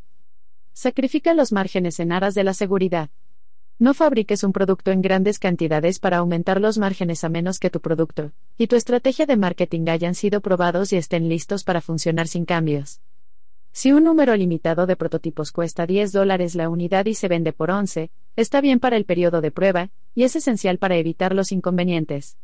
Sacrifica temporalmente los márgenes durante la fase de prueba y evita los posibles y fatales problemas de liquidez. Negocia posteriori. Haz que sean los demás quienes negocien entre ellos. Cuando compres, nunca seas el primero en hacer una oferta. Muéstrate horrorizado tras la primera oferta, 3 mil dólares, seguido de un silencio total, que el vendedor, incómodo, llenará bajando el precio y deja que los demás negocien entre sí, decir, ¿es realmente esta tu mejor oferta? Provoca al menos una rebaja adicional del precio. Si su oferta final es de 2.000 dólares y tú quieres pagar 1.500, ofrece 1.250. Ellos contraatacarán con 1.750, a lo que tú respondes, se me ocurre una idea. Vamos a repartir la diferencia. Yo te mando un cheque por FedEx esta noche, y lo dejamos ahí. Resultado final. Exactamente el que querías, 1.500 dólares. 8. Hiperactividad versus productividad. 80-20 y la ley de Pareto. Estar ocupado no es lo mismo que ser productivo. Olvídate del exceso de la ética de trabajar a destajo de los comienzos que la gente luce como una banda de honor y sea analítico. El principio del 80-20, conocido también como ley de Pareto, dice que el 80% de los resultados que deseas son producto del 20% de tus actividades o aportaciones. Una vez por semana, deja de apagar incendios durante una tarde y haz números para asegurarte de que estás dedicando tu esfuerzo a lo que más lo merece. ¿Qué 20% de clientes diagonal productos diagonal zonas produce el 80% de los beneficios? ¿Cuáles son los factores que explicarían esto? Invierte en duplicar el rendimiento de esas zonas fuertes en vez de tratar de mejorar las que no lo son. 9. El cliente no siempre tiene razón. Despide a los clientes demasiado exigentes. No todos los clientes son iguales. Aplica el principio del 80-20 al consumo del tiempo. ¿Qué 20% de gente consume el 80% de tu tiempo? Pon a los clientes muy exigentes y que generan pocos beneficios en piloto automático, toma sus pedidos pero no los envíes o olvídalos y despídeles mandándoles un memorándum detallándoles la nueva política de la empresa que exigen algunos cambios realizados, cuándo y cómo estar en contacto, precios y órdenes de pedido estandarizados, etc. Infórmales de que, para esos clientes cuyas necesidades son incompatibles con la nueva política de la empresa, estás dispuesto a proporcionarles otros proveedores. Pero, ¿y si mi cliente más importante consume todo mi tiempo? Admite que, 1. Sin tiempo, no puedes mejorar tu empresa, y, a menudo, tampoco tu vida, sin ese cliente, y dos, la gente, incluso la buena, abusará inconscientemente de tu tiempo hasta el punto de que acabes dejándoles. Establece normas que funcionen para todo el mundo para minimizar contactos absurdos e interminables. 10. Prioriza los plazos de entrega, no los detalles. Comprueba la fiabilidad antes de la capacidad. Las aptitudes están sobrevaloradas. Un producto perfecto entregado fuera de plazo es capaz de acabar con una empresa más que un producto correcto entregado a tiempo. Comprueba la capacidad de alguien para entregar algo dentro de una fecha límite inamovible antes que contratarle tras echar un vistazo a un espectacular currículum. Un producto puede servirse si tienes fondos, pero, a menudo, no cumplir con un plazo de entrega tiene resultados fatales. Calvin Coolidge dijo en una ocasión que nada es tan común como los hombres con talento que fracasan. Yo añadiría que la segunda cosa más común es la gente inteligente que piensa que su coeficiente de inteligencia o su currículum justifica hacer una entrega fuera de plazo. 24 de junio de 2008. El Santo Grial, ¿cómo externalizarla? Bandeja de entrada y no volver a revisar jamás el correo electrónico. ¿Qué te parecería no tener que volver a revisar jamás el correo electrónico? ¿Qué tal si pudieras contratar a alguien para que dedicara incontables horas a controlar la bandeja de entrada en tu lugar? Esto no es una quimera.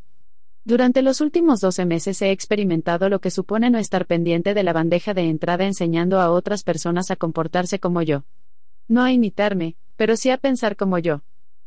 He aquí el resultado. Recibo más de 1.000 correos electrónicos al día en varias cuentas.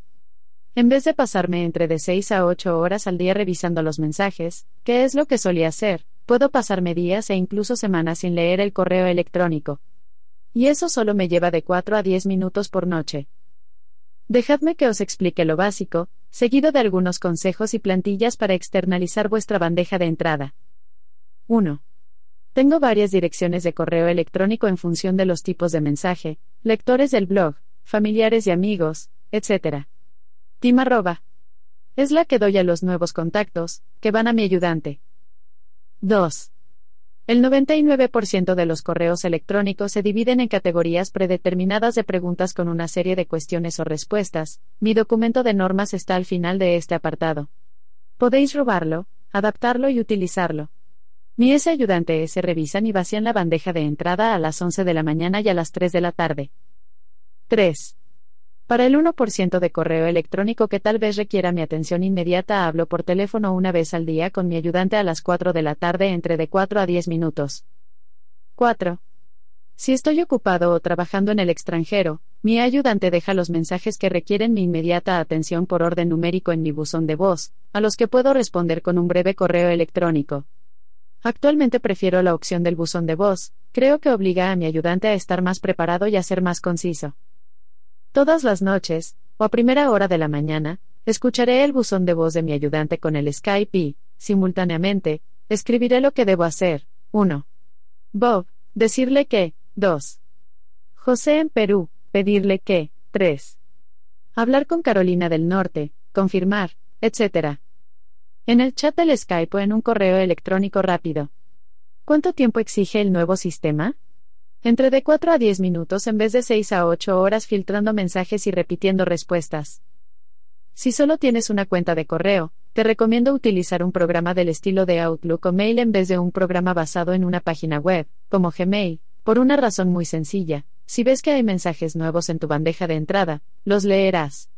Como dicen en Alcohólicos Anónimos, si no quieres caer en la tentación, no vayas a un lugar donde puedas caer en ella. Esta es la razón de que tenga una cuenta personal privada que uso para enviar correos electrónicos a mi ayudante y para comunicarme con los amigos. Casi siempre está vacía. Los correos electrónicos es la última cosa que la gente olvida. Los directores de las 500 compañías más importantes del mundo, los autores de éxitos de ventas, los famosos. Conozco a docenas de artistas de primera fila que lo delegan todo salvo el correo electrónico, se agarran a él como si fuera algo de lo que solo ellos pudieran ocuparse. Nadie puede revisar el correo electrónico por mí es un supuesto que nadie cuestiona, o bien, contesto a todos los correos electrónicos que me mandan es una fanfarronada, tampoco cuestionada por nadie, que les mantiene frente al ordenador entre de 8 a 12 horas de una tacada. No resulta nada divertido y les impide hacer cosas más importantes y gratificantes. Supéralo. Yo tuve que hacerlo. Revisar el correo electrónico no es una habilidad extraordinaria que solo posees tú. En realidad, revisar el correo electrónico es lo mismo que cualquier otra cosa, un proceso. La forma en que evalúas y manejas, borrar versus guardar, reenviar versus responder, el correo electrónico es tan solo una serie de preguntas que te haces a ti mismo, ya sea consciente o inconscientemente. Tengo un documento titulado Normas de procesamiento de Tim Ferris al que mis ayudantes añaden reglas cuando les mando una nota a través del correo electrónico en cuyo asunto he escrito añadir normas. Tras una o dos semanas con un ayudante virtual, AV, acabarás con una serie de reglas externalizadas que serán un reflejo de cómo tu cerebro procesa el correo electrónico. A menudo te enseña lo caprichosa que puede llegar a ser tu forma de procesar. He incluido aquí mis normas para ahorraros un poco de tiempo. He aquí unos cuantos consejos.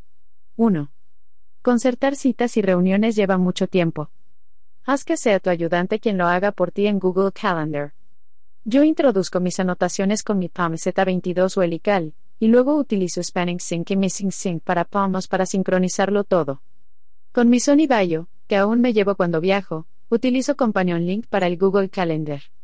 Te sugiero agrupar las reuniones o las llamadas en uno o dos días, con 15 minutos entre cada una de ellas. Repartirlas a lo largo de toda la semana de horas no hace más que interrumpir el resto del trabajo. Actualizaciones para 2009. He desechado el PAM Z22 y ahora utilizo un MacBook de 25 CMS. Y Sync para sincronizar el iCal con el Google Calendar. 2. Si accedes a la bandeja de entrada de tu ayudante y contestas a todos los mensajes, infórmale para que sepa que tú te encargas de ello. 3. Debes estar preparado para pequeños contratiempos. La vida está llena de compromisos y hay que dejar que ocurran cosas malas si quieres hacer grandes cosas. No hay modo de evitarlo. Prevé todos los problemas si no consigas nada, o bien acepta un porcentaje permisible de pequeños problemas y concéntrate en las cosas importantes. ¿Listo para empezar y probar el Santo Grial? Estos son los pasos. 1. Determine exactamente qué cuentas vas a usar y cómo quieres que respondan, o solo categoricen o purguen, el correo electrónico por ti. 2. Busca un ayudante virtual. 3. Pon a prueba su fiabilidad antes de decidir si está cualificado. Diles a los tres candidatos finalistas que hagan algo en un plazo de tiempo limitado, 24 horas, antes de contratarles y dejar que se ocupen de tu bandeja de entrada. 4. Establece un periodo de prueba de 2 a 4 semanas para ver cómo se desenvuelven y resolver los problemas. Insisto una vez más, habrá problemas. Serán necesarias entre de 3 a 8 semanas para que todo marche sobre ruedas. 5. Diseña tu estilo de vida ideal y encuentra algo más que hacer aparte de dejar que tu cerebro se seque con la bandeja de entrada. Llena los vacíos. Normas de procesamiento de Tim Ferris. Véase que se trata de un formato de preguntas y respuestas. Algunas de las preguntas pertenecen a mi lista estándar para los ayudantes virtuales, mientras que otras han sido añadidas por mi ayudante, que fue quien ordenó este documento. Contraseñas. Requisitos del equipo.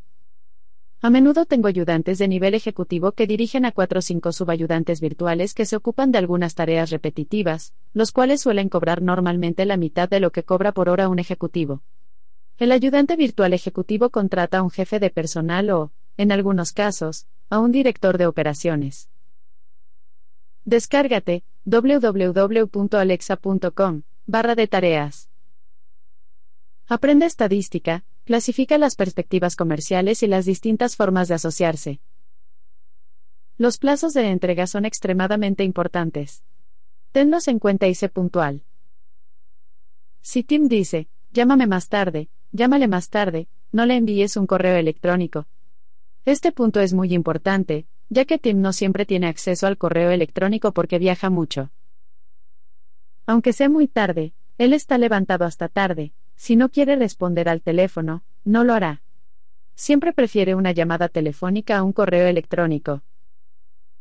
Compra y léete The Elements of Style en lo concerniente a una buena gramática y puntuación. Tratamos con clientes muy importantes en nombre de Tim y una buena redacción de los mensajes dice mucho acerca de su equipo. Familiarízate todo lo que puedas con su libro y su página web para contestar a las preguntas de acuerdo con ellos. Información de contacto. Tim Ferris. Dirección de correo electrónico. Móvil de Tim, para tu uso exclusivo. Móvil privado. Número para dar a otros. Número de Gran Central. Skype, 40. Dirección de facturación, privada. Dirección de facturación. Compras. Pídele, a la jefa de ayudantes virtuales, su número de Amex. Ella te dirá si pueden aprobarse las compras. Preguntas y respuestas, preferencias. 1. ¿Qué opinas sobre las empresas conjuntas? Yo estoy abierto a ellas, aunque mi marca de fábrica y mi respetabilidad son de primer orden. No haré nada con nadie que sea poco de fiar o un aficionado. La frase, gane millones mientras duerme con nuestro increíble programa de ejecución hipotecaria. En una página web descalifica a cualquiera. No podría asociarme con nadie a quien pudiera considerarse un mentiroso o un estafador. Plantéate lo siguiente, si el gerente de una reconocida empresa viera esto, ¿dejaría de estar interesado en hablar conmigo? Si la respuesta es sí, no funcionará. Para aquellos que superen este criterio, ¿qué es lo que han hecho hasta ahora? En general, no busco principiantes, a menos que tengan un historial muy bueno o una gran reputación. 2. ¿Te centras únicamente en trabajos que generan beneficios? No. También busco prestigio, Harvard, el gobierno, etc., amplia difusión, así como emprender negocios con gente que tiene una gran capacidad en un campo concreto. 3. ¿Cómo manejas el spam? Con SpamArrest y Gmail. Actualmente no tengo ningún problema con el spam. 4. ¿Cuál es tu mejor tiempo de respuesta? P. Contesto a todos los correos electrónicos antes de que pasen de 48 a 72 horas desde su recepción. El mismo día. Te insto a contestar pronto. 5. ¿Respondes a todos los correos electrónicos? Sí, pero quiero que antes los filtres, contestes a todos los que puedas y marques los que yo debería responder con la etiqueta Team en Gmail. Anteriormente, en este mismo apartado, he comentado que ahora pido al ayudante virtual que me los deje en el buzón de voz. 6. ¿Introduces todos los actos en tu agenda? Sí, aunque espero que seas tú quien lo haga con más frecuencia. 7. ¿Te ocupas de tus cosas, o delegas? Me vienen bien ambas opciones, pero prefiero ocuparme de ellas personalmente, cara sonriente. Intentaré pasarte una lista para que te ocupes de ella. Necesito que me confirmes que has recibido los encargos, basta con tal cosa será a tal hora y me gusta que se actualice el estado de los proyectos importantes. 8. ¿Quién forma parte de tu equipo? En este momento, yo, el equipo editorial y algunas relaciones públicas. Más adelante podría incluirte en mis otros negocios, pero por el momento esta es la situación. 9. ¿Con quién debemos colaborar de forma habitual? Consulta lo dicho anteriormente. En un 90% conmigo, y luego posiblemente con mi S publicista S, el departamento técnico y el equipo de la web, y mi agente literario. En el futuro habrá más gente, pero por ahora esto es todo. 10. ¿Quién toma las decisiones por ti? Puedes tomar cualquier decisión que suponga un gasto inferior a 100 dólares. Usa tu sentido común e informa de tus decisiones. 11. ¿Tienes días libres, sin reuniones de trabajo? Intenta no concertar reuniones para los viernes, pero sigue tu instinto. Actualización. Ahora solo celebro reuniones los lunes y los viernes. 12. ¿Quién se ha ocupado hasta ahora de tus reuniones de trabajo? Yo mismo. No he tenido ninguna reunión en persona desde hace casi cuatro años. Las cosas han cambiado con el libro, cara sonriente. 13. Cuéntanos cómo es tu semana laboral óptima, P. ¿Cuánto tiempo debe transcurrir entre dos llamadas telefónicas? ¿Cuántas reuniones celebras por semana? Tus preferencias a la hora de viajar, etc. Me acuesto tarde, de modo que trata de evitar las llamadas telefónicas antes de las 10 de la mañana en la medida de lo posible. Agrupa las llamadas telefónicas y las reuniones a fin de que pueda atenderlas al mismo tiempo y evitando tener una a las 10 de la mañana, otra a la 1 y una tercera a las 4 de la tarde. Concéntralas, con un espacio de 15 a 20 minutos entre cada una de ellas siempre que sea posible, es decir, entre las 10 y la 1. Si alguien insiste en hablar conmigo por teléfono, dile algo así, para que todos podamos aprovechar bien el tiempo, Tim prefiere tener una agenda con objetivos definidos antes de ponerse al teléfono. ¿Podría mandar un mensaje con algunos de los puntos a tratar y programar la llamada? O algo por el estilo. 14.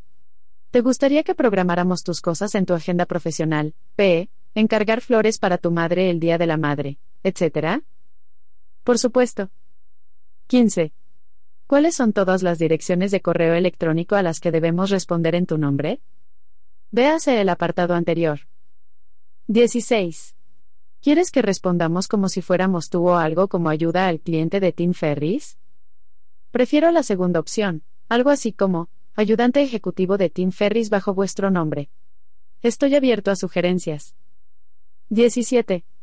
¿Cuántas veces al día quieres que revisemos tu correo electrónico? Para empezar estaría bien que lo hicierais dos veces.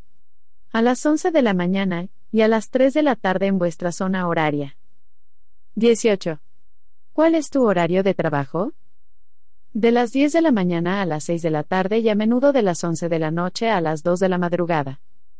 Antes de que me preguntéis, ¿qué ha sido de la semana laboral de cuatro horas?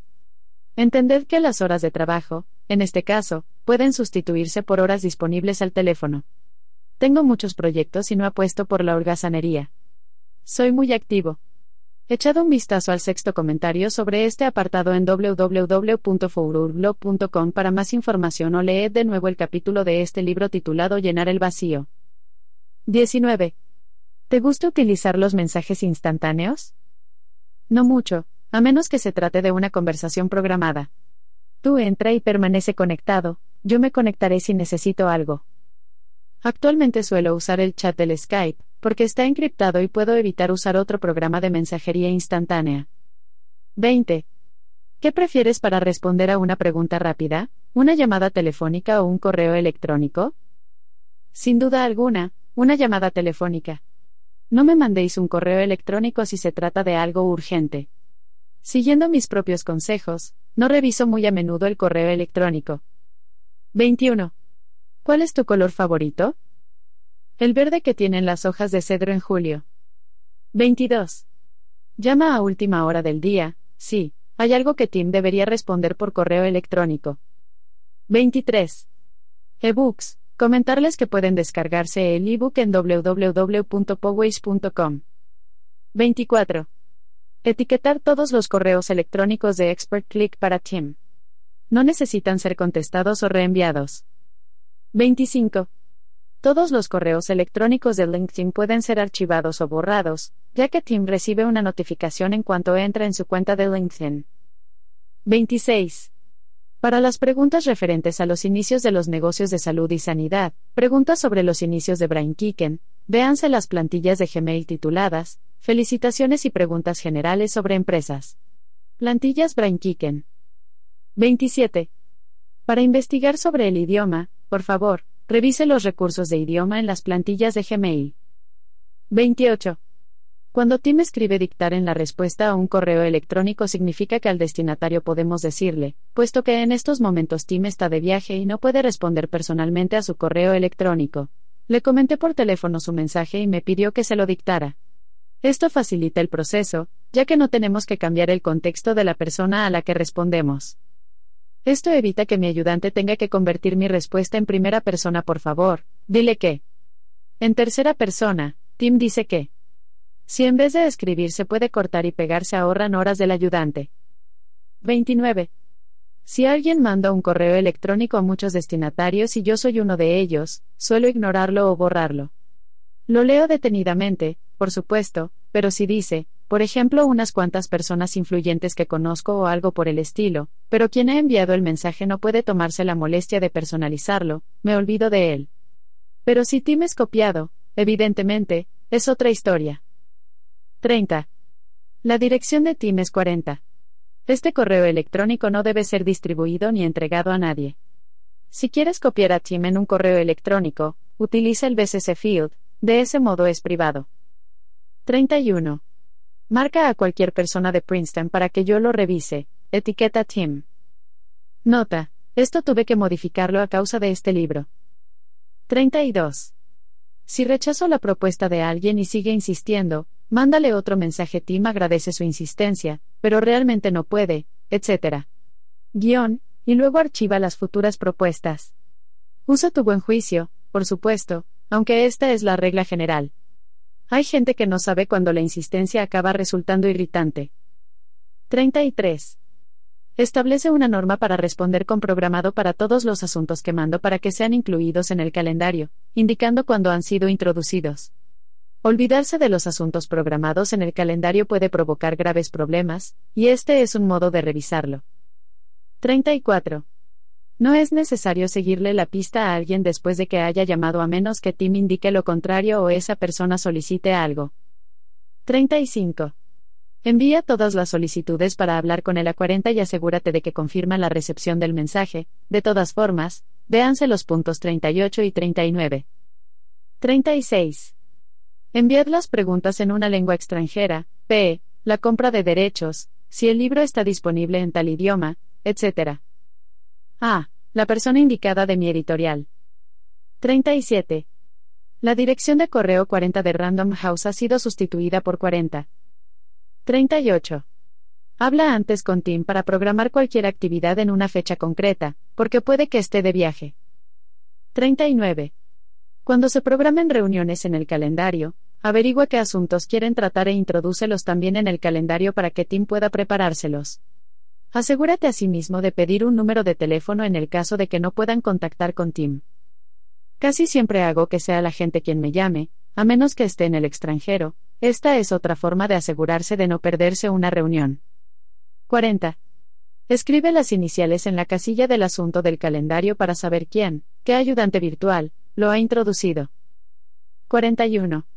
Prepare preguntas para Tim antes de enviárselo a él para obtener su ranking de Alexa, las posibles fechas de un evento, un enlace a hechos del pasado que se han llevado a cabo, presupuestos, otros oradores confirmados, etc., y, a continuación, envíe esta información a Tim para su revisión.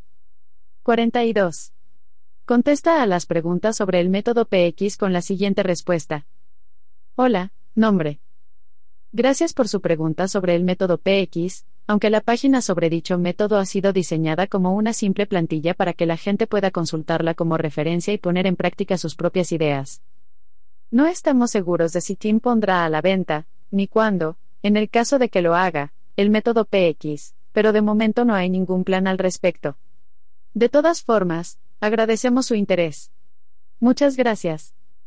Me llegan algunos correos electrónicos de lectores que no ven la nota aclaratoria en la página de la maqueta del método PX y tratan de encargar un producto que aún no está listo para ser enviado.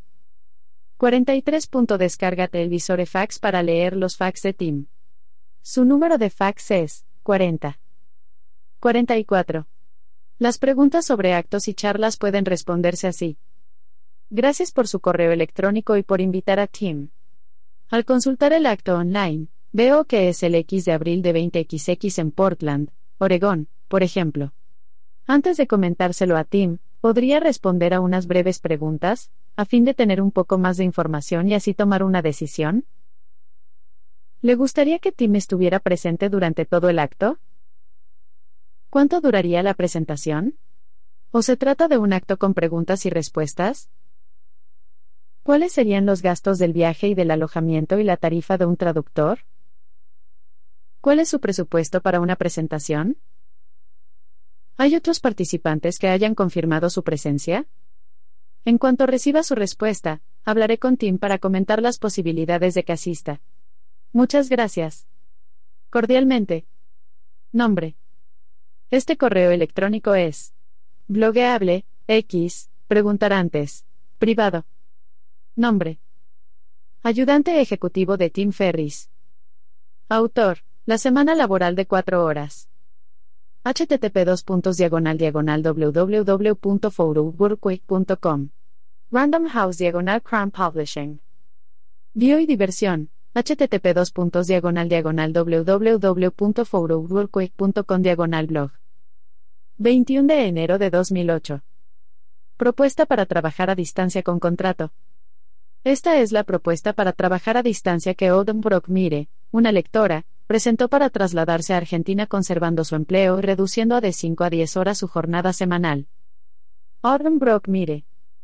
Julio de 2008. Experiencia. Después de haber trabajado para, nombre de la empresa, durante más de dos años, siento una gran afinidad con la gente y el cometido de esta compañía, a la que creo haber aportado mucho desde mi puesto de coordinadora del departamento de marketing. Con mis soluciones creativas y mis propuestas, muy rentables, He cambiado la forma de producir y distribuir nuestras tarjetas de felicitación. Y he puesto en marcha un concurso para conseguir fotos que hemos podido utilizar para nuestra publicidad y nuestras publicaciones. Me gustaría hacer una propuesta para seguir llevando a cabo las siguientes tareas para, nombre de la empresa, pero trabajando a distancia con contrato. Tengo intención de trasladarme a vivir a Argentina entre de 6 a 12 meses a partir de septiembre de 2008. Mi objetivo es mejorar la fluidez de mi español y realizar una inmersión en una cultura y un entorno extranjeros para, viéndome obligada a adaptarme a una nueva forma de pensar, desarrollar mis capacidades. Estoy dispuesta a comentar las diversas maneras de hacer que esto sea posible y tengo algunas sugerencias si, nombre de la empresa, quiere escucharlas. Podemos probar este acuerdo durante unos meses para ver si funciona para ambas partes. Función número 1. Diseño gráfico y coordinadora de publicidad impresa. Responsabilidad. Crear un programa de materiales impresos y coordinarlo con los respectivos equipos. Expectativas. Los materiales impresos deberán estar listos a tiempo. Responsabilidad.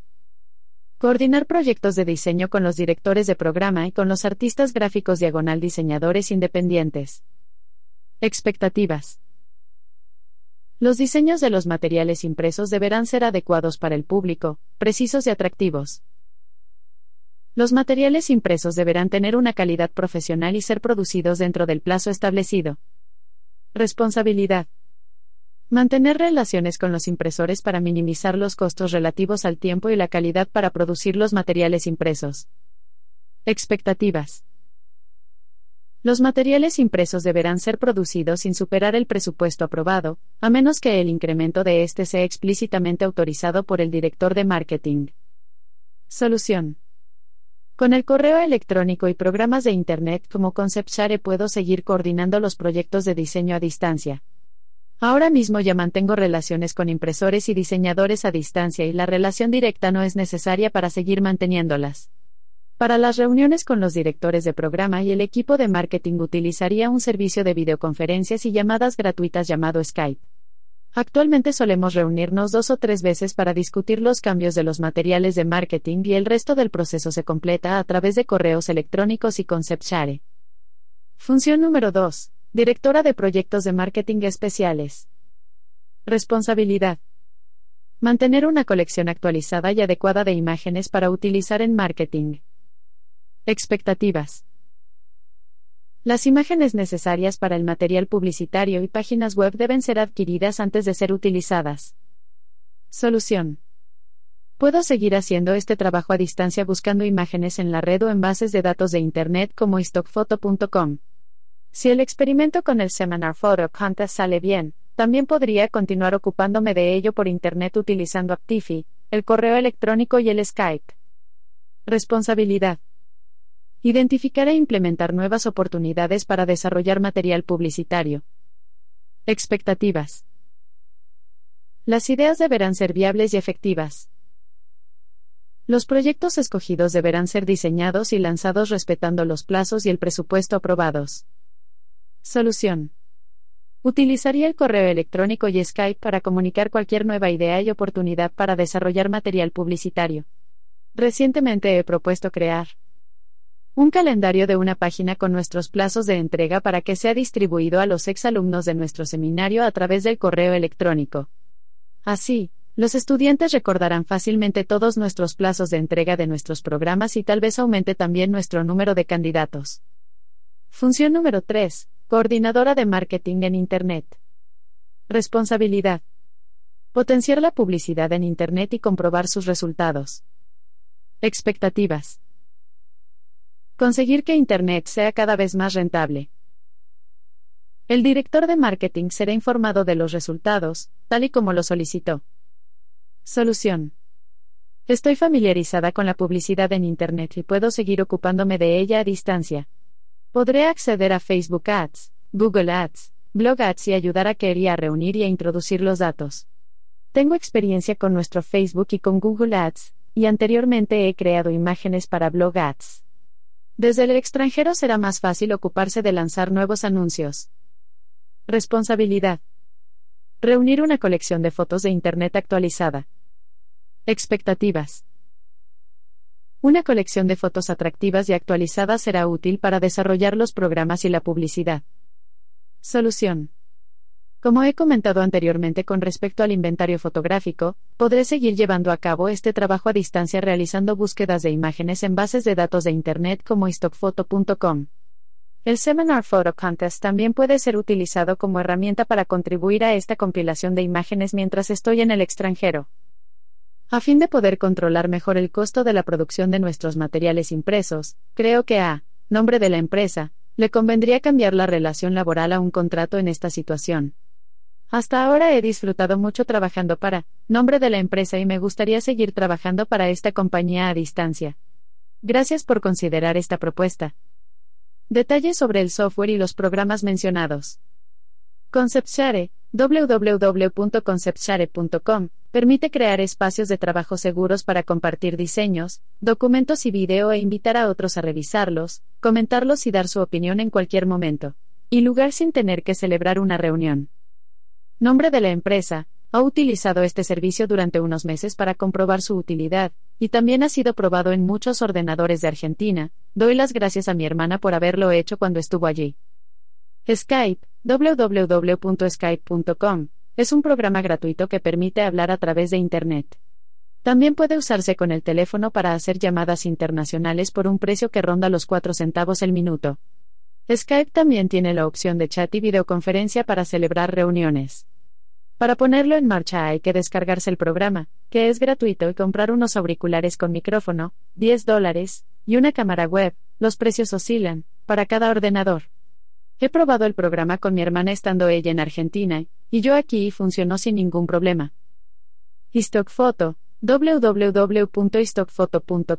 Es un sitio de Internet con imágenes y herramientas de diseño libres de derechos. Es uno de los muchos sitios que utilizo para buscar fotos para nombre de la empresa. Hemos usado algunas fotos procedentes de este sitio para nuestro material publicitario. Seminar Photo Contest. Creé este concurso, que luego desarrollé con Kerry, como un experimento para reunir fotos más pertinentes y útiles para nuestros materiales publicitarios y publicaciones. Teniendo en cuenta que intentar tomar fotos por cuenta propia se ha vuelto algo complicado, queríamos probar un nuevo enfoque para conseguir imágenes que cubrieran nuestras necesidades. Todos los participantes de los seminarios de verano de 2008 están dispuestos a presentar las fotos que tomaron en el seminario, con la posibilidad de obtener bonos de regalo de Amazon por valor de 5 dólares por cada imagen que escojamos. Vivir la semana laboral de 4 horas estudios, consejos y herramientas. Y el arte de vivir como una estrella del rock. Se buscan amantes del arte. Photo finish. Derecho virtual. Echar a volar con Ornitreats. Entrenamiento para trabajar a distancia. Las órdenes del doctor.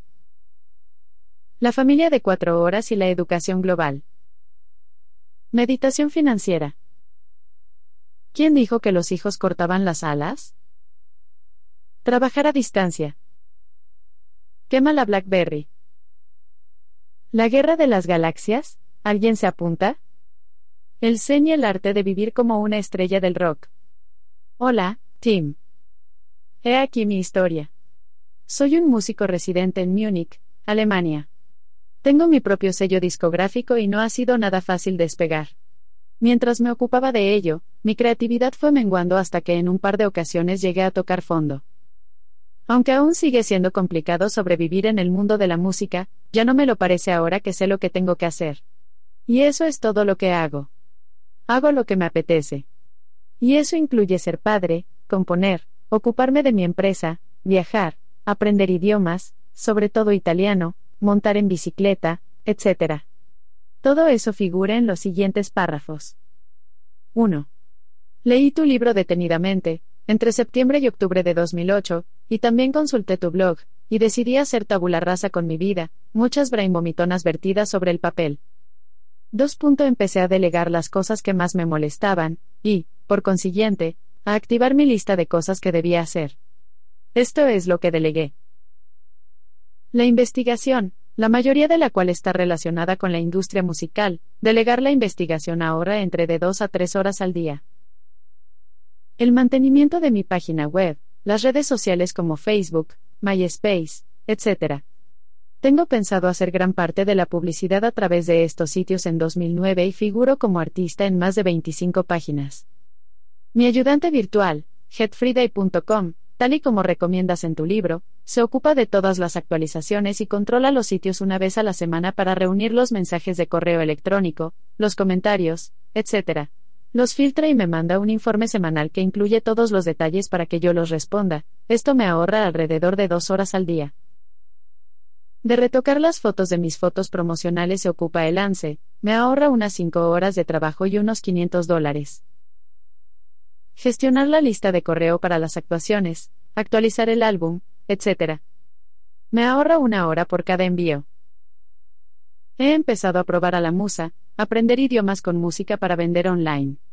Aún estoy en periodo de pruebas.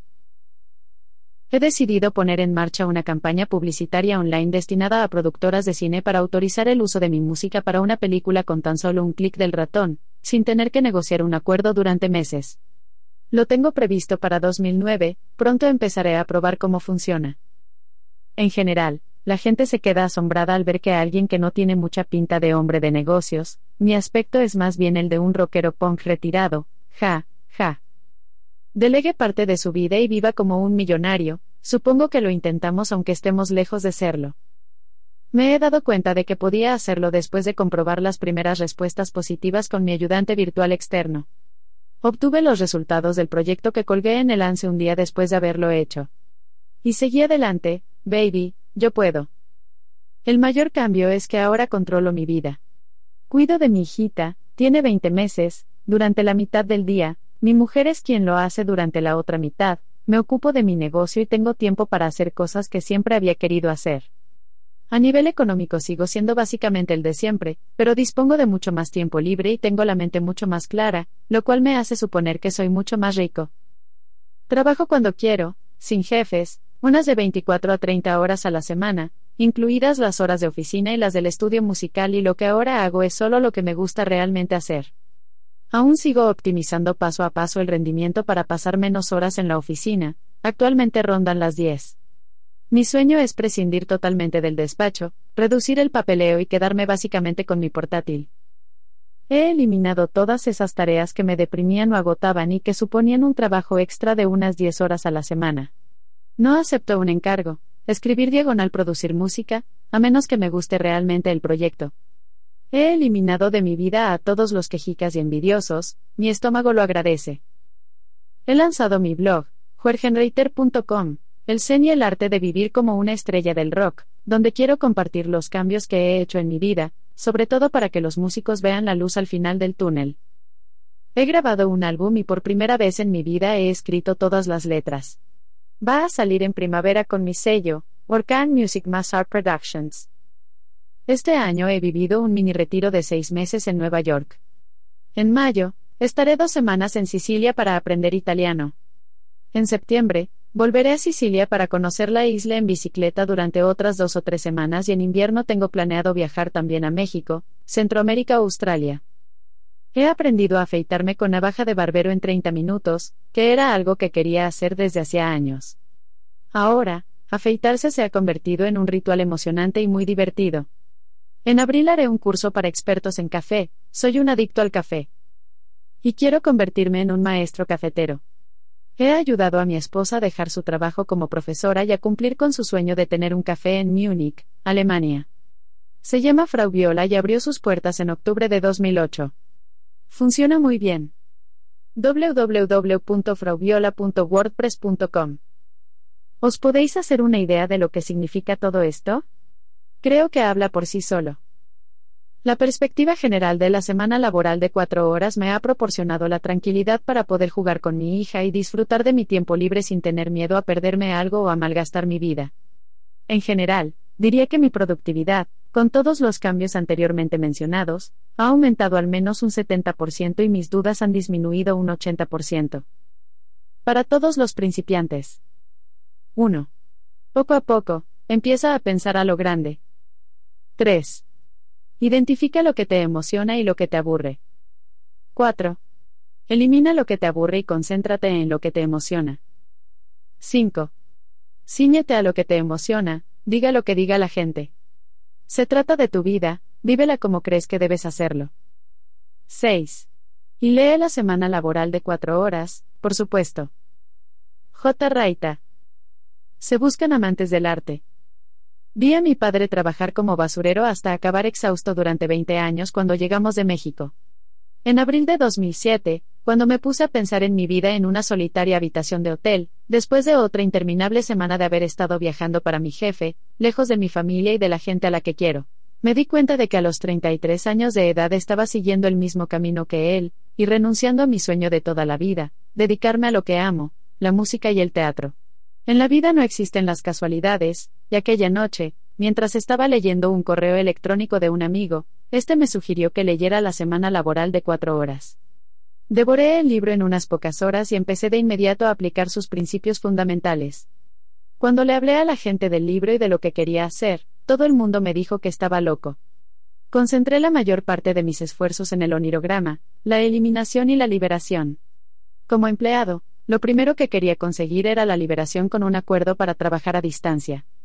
A pesar de algunos intentos fallidos, perseveré, una gran lección sobre negociación y me concedieron la opción de trabajar a distancia. Eso lo cambió todo. Pasé de trabajar nueve horas al día más viajes semanales relacionados con el trabajo a cuatro horas a la semana, y a una semana de viajes al mes, conseguí un aumento de 10.000 dólares. Y doblar mi productividad después de un año muy poco productivo. Por consiguiente, Ahora vivo con la que antes era mi novia a distancia en Seattle, mi ciudad natal. Dedico el tiempo del que ahora dispongo a mi pasión por la música, canto en un coro y compongo música folk, el teatro. Este fin de semana estreno mi primera obra de teatro improvisada, de una hora de duración, y al fitness. Ahora estoy entrenando para mi segundo maratón.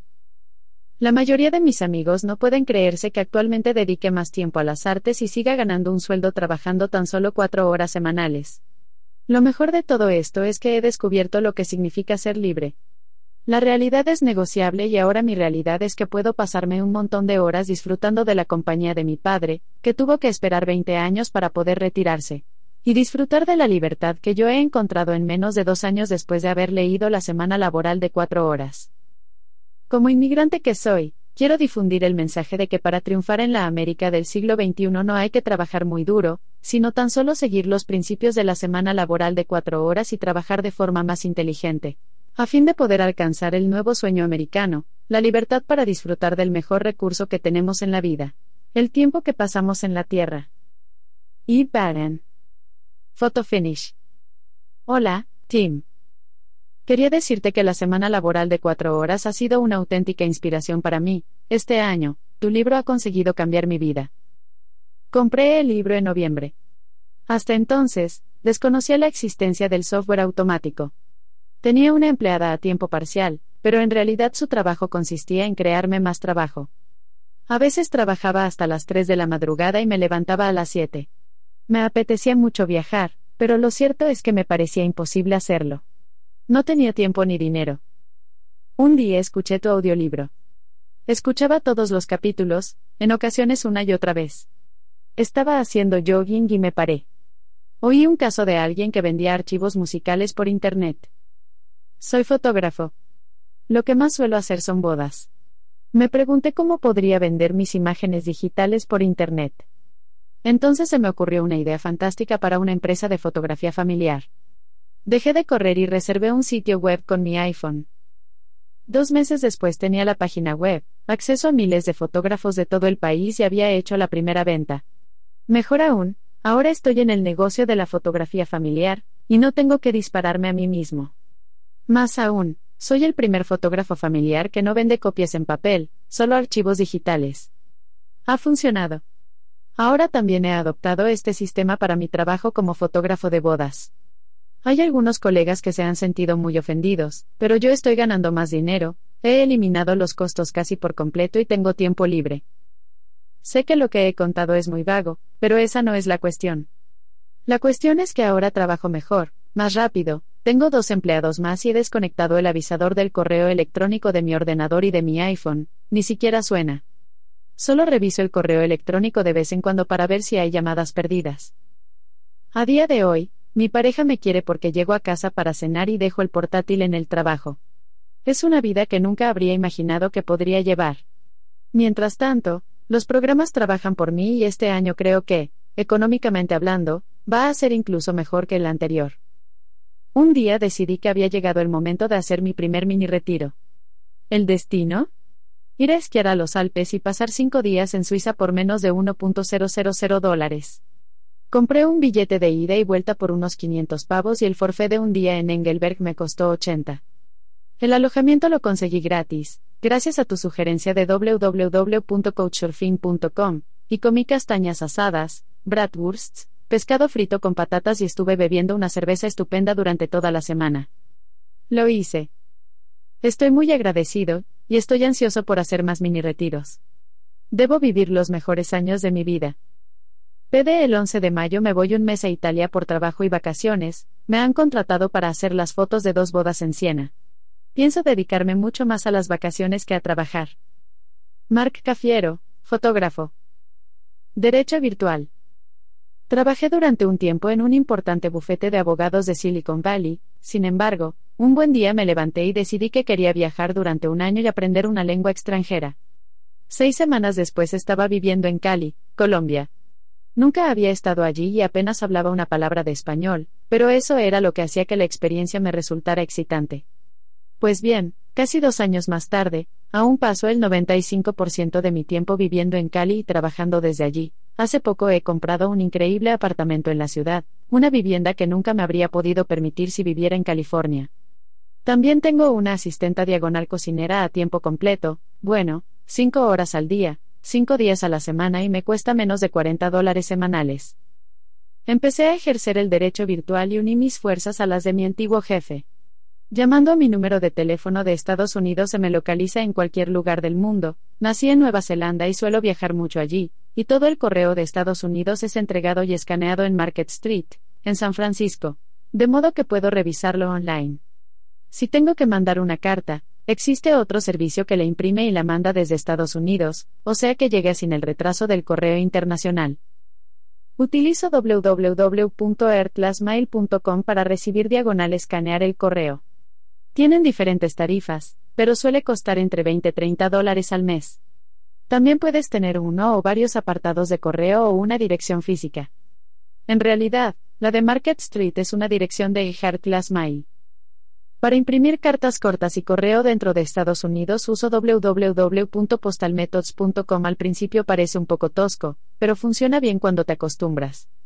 Es muy barato, ya que solo pagas cuando envías. Una carta de cuatro páginas sale por un dólar, franqueo incluido. Ven a visitarme algún día. Colombia no es en absoluto como la gente cree. Me siento mucho más seguro andando de noche por esta ciudad que por algunos lugares de San Francisco. Pero no se lo digas a nadie, los que vivimos aquí queremos mantenerlo en secreto. Jerry M. Echar a volar con ornitreats. Tim. El pasado mes de julio, mi mentor me pasó tu libro, y provocó un gran impacto en mi vida, no podía haber caído en mis manos en mejor momento. Cuando lo leí, faltaban varias semanas para que compitiera en mi primer triatlón olímpico a distancia. Había estado entrenando durante cinco meses, tenía muy buen aspecto y estaba fuerte, pero más importante que la disciplina y la preparación para alcanzar un objetivo físico fue la creatividad que conseguí, y que no había experimentado desde hacía años. Me marqué un tiempo para la carrera, y me sentí tan optimista con respecto a mis aptitudes que me inscribí para una media competición de Ironman. Superándome a mí misma y siguiendo los principios de tu libro, se me ocurrieron docenas de ideas para productos diagonal negocios, y ahora estoy a punto de lanzar la primera de dichas ideas. Es una línea de ropa llamada Ornitreats que ofrece diseños científicos y modernos de aves a los aficionados a observar pájaros de las generaciones X e Y. Las razones por las que me he concentrado en este grupo demográfico son dos. 1.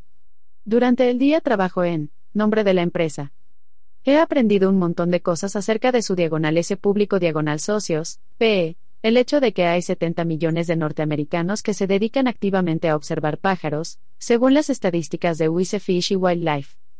A los que tienen esta afición les apasiona lo que hacen y su interés parece ir cada día a más. Nunca lo pierden. Suelen ser de clase media alta y cultos. 2.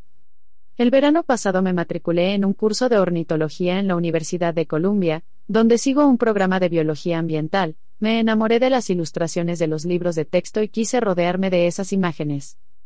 La próxima semana voy a lanzar www.ornitreds.com. Mientras estoy escribiendo esto, se están imprimiendo mis tres primeros diseños. Tengo grandes planes para la empresa, pero de momento estoy intentando ofrecer mi primera colección a los clientes y aprender todo lo que pueda. Tu libro ha sido una increíble ayuda para seguir los pasos necesarios que debo dar para triunfar, Espero que mi idea pueda empezar a andar, o a volar, y convertirse en una fuente de ingresos automáticos. Si piensas viajar próximamente a Nueva York, para promocionar tu libro o por cualquier otro motivo, me encantaría conocerte. Sinceramente. Brenda Tim. Entrenamiento para trabajar a distancia. He puesto en práctica algunas ideas de la semana laboral de cuatro horas para trabajar a distancia desde agosto de 2008 hasta enero de 2009. Estuve en Portugal, España, Suecia y Noruega, dejando que mi cabeza navegara y practicara el snowboard. Lo mejor de todo, cuando volví, tenía el triple de dinero en el banco que si hubiera seguido con mi rutina habitual de 9 a 5. Trabajo para una famosa compañía internacional de diseño, desarrollando software y pude aplicar las ideas y cambiar realmente mi vida. Conecté mi iPhone con el Fring. El Fring es la voz IP del iPhone, y te permite utilizar un solo aparato para todo, y tener un número de teléfono local para el extranjero. Antes de irme me pasé cuatro meses asegurándome de no estar nunca en mi cubículo, pero sí a la vuelta de la esquina. Me encargué de estar siempre disponible con Instant Messenger, de modo que la gente podía acudir a mi cubículo, y comprobar personalmente que estaba en otro sitio y luego conectarse y preguntarme, ¿dónde estás? Mi respuesta siempre era parecida, estoy en recepción, en la cafetería, en el bar de la esquina o en la mesa de un compañero. Al cabo de dos meses, se obró el milagro, la gente siempre trataba de localizarme a través de Instant Messenger y dejó de pasarse por mi mesa, eso me permitió poder estar a 10.000 kilómetros de distancia sin que nadie se diera cuenta. Otra consideración. ¿Cómo afecta la zona horaria al entorno del trabajo a distancia? Cuando estaba en Noruega, nueve horas de diferencia, me di cuenta de que el horario era perfecto. En cierto sentido, estaba viviendo en el futuro. Mi jornada había llegado prácticamente a su fin cuando mi jefe se levantaba y eso me permitía explorar los fiordos noruegos, las montañas y zonas heladas casi vírgenes, donde disfrutaba de una paz completa sin tener que preocuparme porque alguien me llamara desde el otro lado del Atlántico. Era perfecto. Si me apetecía, podía estar por ahí durante todo el día, volver a casa y cenar algo, luego, chateaba con mi jefe durante de 20 a 30 minutos y me conectaba. Las pocas veces que necesitaba algo urgentemente podía mandarme trabajo antes de acostarse, y lo tenía terminado a la mañana siguiente, cuando se levantaba. B. Williamson. Las órdenes del doctor. Hola, Tim. Esta es mi historia. Mi sueño empezó hace alrededor de cuatro años. Estaba preparando el examen para obtener la licencia que me permitiría ejercer como psicólogo y, después de hablar con un amigo, decidí que me recompensaría a mí mismo con un viaje a Sudamérica. Ambos estábamos agotados, trabajábamos de 9 a 5 y en algunas ocasiones hasta las 7 o las 8 de la tarde, en clínicas y hospitales. Aunque yo había viajado bastante por todos los Estados Unidos y por algunos países europeos, no conocía la cultura de Sudamérica. El viaje fue absolutamente fantástico y me abrió los ojos a otras formas de vivir y a otras culturas. Durante el recorrido, dediqué mucho tiempo a hablar con expatriados sobre cómo invertían sus pensiones para poder vivir allí como reyes. Había algo que era evidente, la mayoría de los que habían intentado montar un negocio para poder seguir con ese estilo de vida habían fracasado estrepitosamente. Mi hipótesis era que no había suficientes divisas, pesos, en el mercado para sostener un negocio pensado para los gringos. Tras el viaje, le comenté a mi amigo que necesitaba concentrar todas mis energías en desarrollar un sistema para conseguir ingresos de los ciudadanos estadounidenses viviendo en cualquier parte del mundo. El VoIP se había lanzado al mercado hacía poco tiempo e Internet estaba mejorando en Sudamérica y en otras zonas del tercer mundo. El negocio tenía que basarse en una movilidad absoluta. Lo concebí a partir de dos funciones básicas, telefonía fiable a través de VoIP e Internet de alta velocidad. En esa época estuve ayudando a los estudiantes que estaban haciendo el doctorado por teléfono y a través del correo electrónico. Tenía un sitio web que recibía bastantes visitas, pero confiaba en otros para la web y los servicios de publicidad. Así pues, aprendí mucho sobre cómo optimizar los buscadores y al final controlé la publicidad y el marketing de mi página web, http www. researchconsultation.com, lo que me permitió ampliar considerablemente mi negocio. Durante los tres años siguientes dirigí muchas encuestas móviles. Viajé a Costa Rica, Venezuela, República Dominicana y Colombia a fin de perfeccionar mi sistema para dirigir un negocio desde el extranjero. Finalmente, el pasado mes de noviembre, la víspera del Día de Acción de Gracias, dejé mi empleo y prometí no volver nunca a la rutina de 9 a 5. Recientemente, en mi trabajo instalaron un sistema de identificación con una huella digital biométrica que debías pulsar al entrar y al salir del hospital durante tu turno con tu huella dactilar para certificar que habías estado trabajando ocho horas. Esa fue otra señal de que debía dejarlo. Actualmente vivo entre Nueva York y Colombia y viajo a otras partes del mundo a lo largo del año. Hablo con los clientes, controlo a los contratistas, de Estados Unidos y Colombia. A fin de conseguir dólares americanos para poder vivir con mucho menos dinero en el extranjero. También estoy poniendo en marcha otros sitios web y negocios, foros comunitarios, que espero que puedan funcionar de forma automática y me exijan cada vez menos trabajo diario. En fin, esta es mi historia por ahora. Hoy Sudamérica, mañana cualquier lugar donde pueda conseguir una conexión de alta velocidad, banda ancha. Mi nivel de estrés ha disminuido significativamente desde que dejé mi antiguo trabajo y mi calidad de vida ha mejorado muchísimo. Mi familia y mis amigos de Nueva York creen que me he vuelto loco, y yo estoy totalmente de acuerdo con ellos. Jeff P.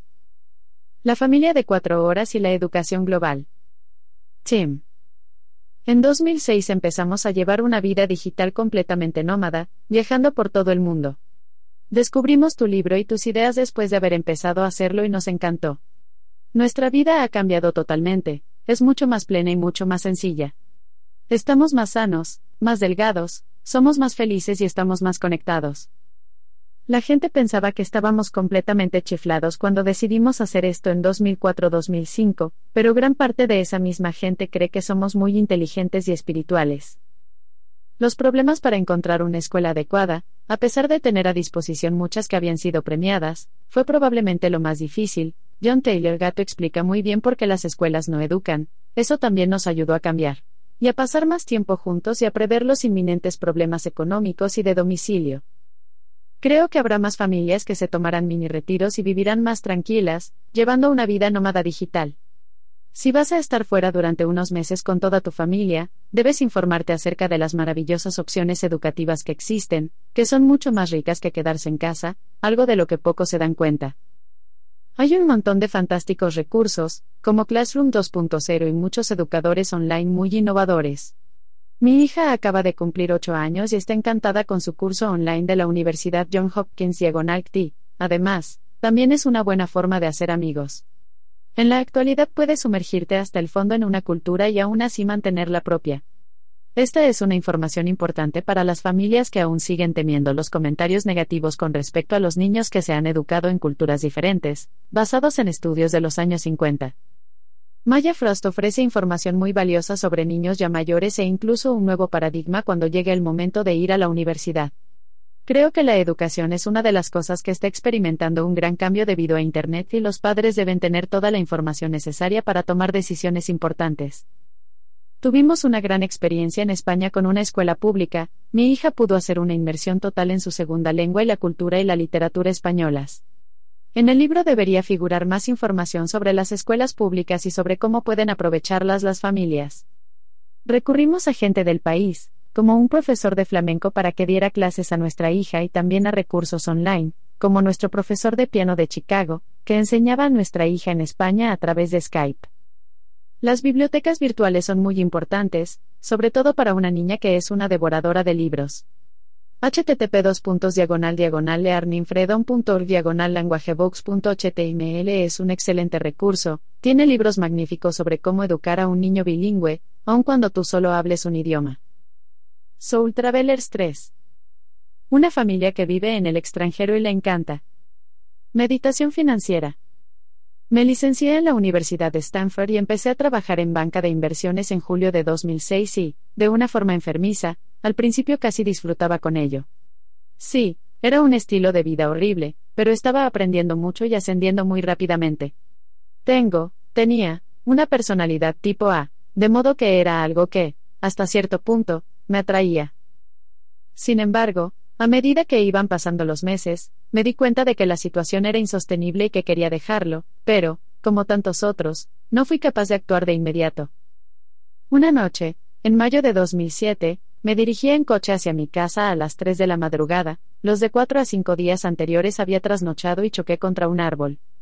Si nunca te has quedado dormido al volante y te has estampado contra un objeto inanimado, pues imagínate lo que es despertarte a un metro, y medio del suelo mientras la cuerda que te sostiene está a punto de romperse. Estoy en urgencias. Ese era el asunto del correo electrónico que al día siguiente mandé a toda la oficina. Afortunadamente, todo el mundo lo entendió y me dijo que me tomara un fin de semana de tres días. Las heridas no fueron graves, pero en ese momento decidí que había llegado el momento de hacer un cambio. Un par de semanas después quedé con unos amigos para cenar y les conté lo ocurrido.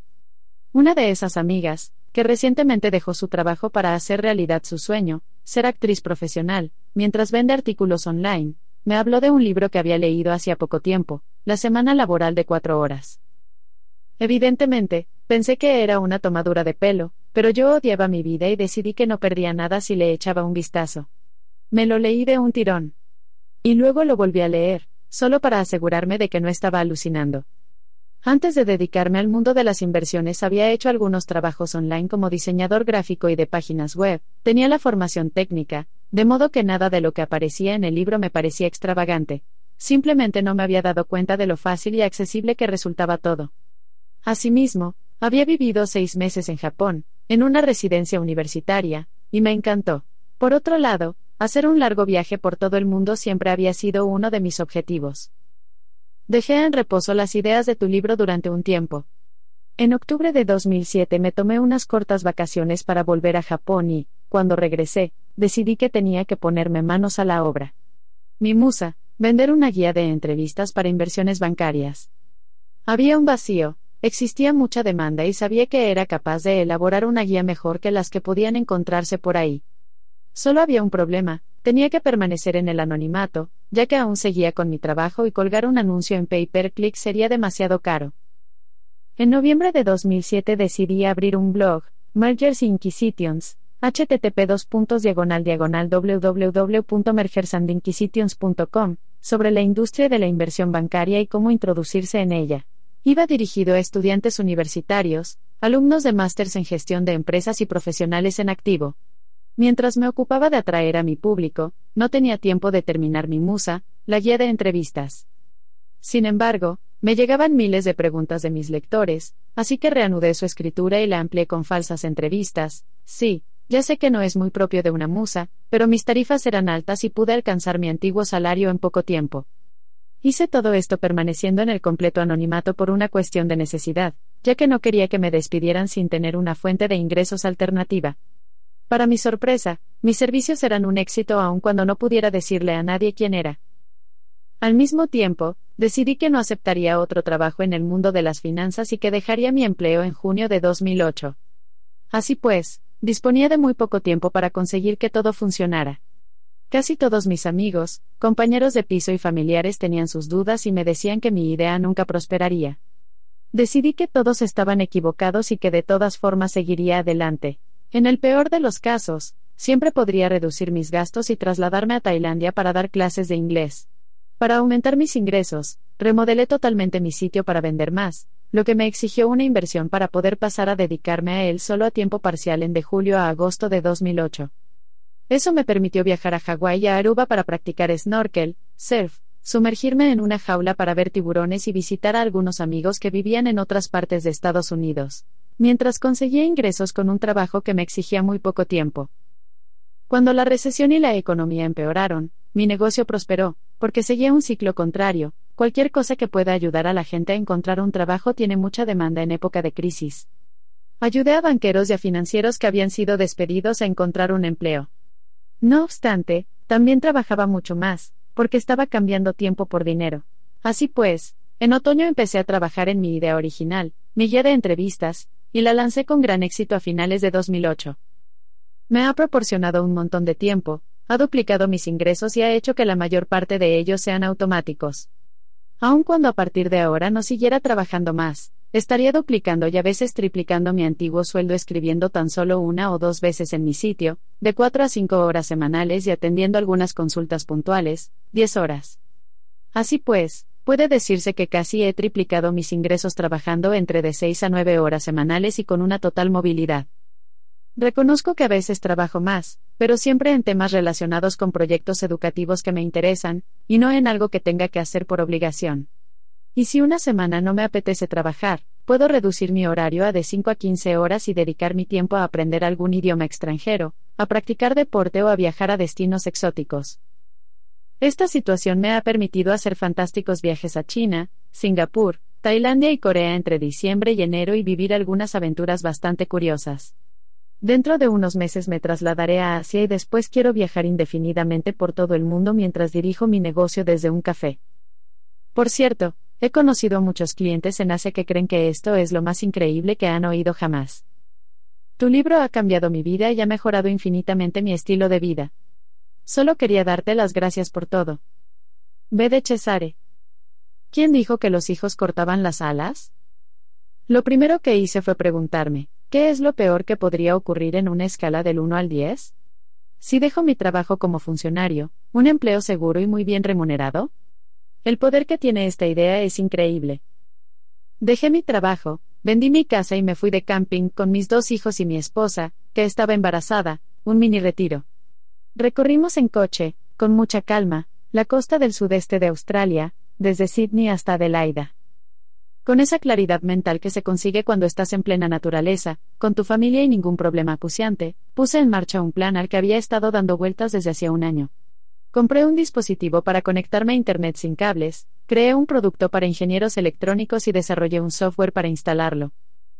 Pude hacer todo esto, A, gracias a InfoDiet, B, trabajando desde las 9 hasta medianoche en un camping sin ninguna distracción, y C, delegando todo aquello que pudiera resultarme complicado o consumiera mi tiempo, como la parte difícil de la programación y las ilustraciones para el libro. Unas cuatro semanas más tarde, tenía un sitio web que funcionaba automáticamente y que me ahorró la mitad del tiempo que tardaba en conseguir mis ingresos y que solo requería unas cuatro horas semanales de mantenimiento.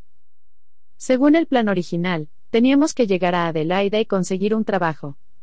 Sin embargo, con mis ingresos pasivos decidí simplemente hacer crecer mi nuevo negocio y actualmente casi he alcanzado el 100% de mi antiguo sueldo. Es fantástico. Ahora queremos viajar por todo el mundo sin prisas, hasta que los niños estén en edad de empezar la escuela primaria. Fin. Trabajar a distancia. Hace 13 meses que leí la semana laboral de cuatro horas porque me lo recomendó la hermana de mi novio, después de haber estado hablando durante meses de cambiar mi vida de forma drástica y de trasladarme a Argentina para aprender castellano. Tras la lectura del libro, dejé de hablar de mis sueños, y empecé a marcarme de inmediato objetivos a corto y largo plazo. Me compré un notebook para hacer un seguimiento mensual de mis objetivos y mis tareas. Hice un montón de búsquedas sobre posibles situaciones para trabajar a distancia, y empecé a hablarles de mis planes a mis amigos íntimos y a mi familia. Todos aquellos a quienes se lo conté opinaron que era tan solo una idea y que no iba a llevarla a cabo. Creían que solo se trataba de una idea del tipo algún día voy a hacer esto, que en realidad no me había marcado objetivos diarios que me llevaran a conseguirlo. Sabían que me encantaba mi trabajo, de modo que, ¿Por qué iba a dejarlo para llevar una vida basada en la incertidumbre? Yo no lo veía así. No tenía miedo, me excitaba la perspectiva de un nuevo estilo de vida, empezar desde cero y a pesar de que me gustaba mucho mi trabajo, también había otras cosas que deseaba hacer en la vida. Al principio me planteé la posibilidad de dar clases de inglés para poder vivir en Argentina, pero en el fondo lo que realmente quería era seguir trabajando para mi empresa, solo que a distancia. El libro me dio la confianza para pensar que era posible hacerlo cuando a mi alrededor todo el mundo opinaba lo contrario. Decidí escribir una propuesta y presentársela a mi jefa, aun cuando todo el mundo me aconsejó que no lo hiciera, si ella la rechazaba, había ahorrado suficiente dinero para vivir en Argentina durante seis meses hasta que encontrara la forma de ganarme la vida allí. No iba a renunciar a mi sueño de vivir una vida más libre y feliz, trabajando menos y con más tiempo para mí. Aunque las posibilidades eran pocas, corrí un riesgo controlado y confié en mis posibilidades. Después de presentar mi propuesta, estaba preparada para lo peor. Todo el mundo había ensayado palabras de consuelo para cuando fuera rechazada. Al salir de la reunión que mantuve con mi jefa, no podía creerlo. Aceptó mi propuesta y estaba ansiosa por comentar los pormenores, incluso me sonrió y me dijo lo fantástica que le parecía. Cuando se lo conté a la gente, no se lo podían creer. Tras superar la conmoción, me di cuenta de que podía hacerlo, y me quité un gran peso de encima. La parte más difícil había terminado y ahora podía empezar a pensar en todas las posibilidades de mi nueva vida. Me fijé una fecha para trasladarme a Argentina, septiembre de 2008. Llegué allí el día 3 de septiembre y ahora llevo aquí seis meses. Vivo en la ciudad de Jujuy, capital de una pequeña provincia situada al noroeste del país.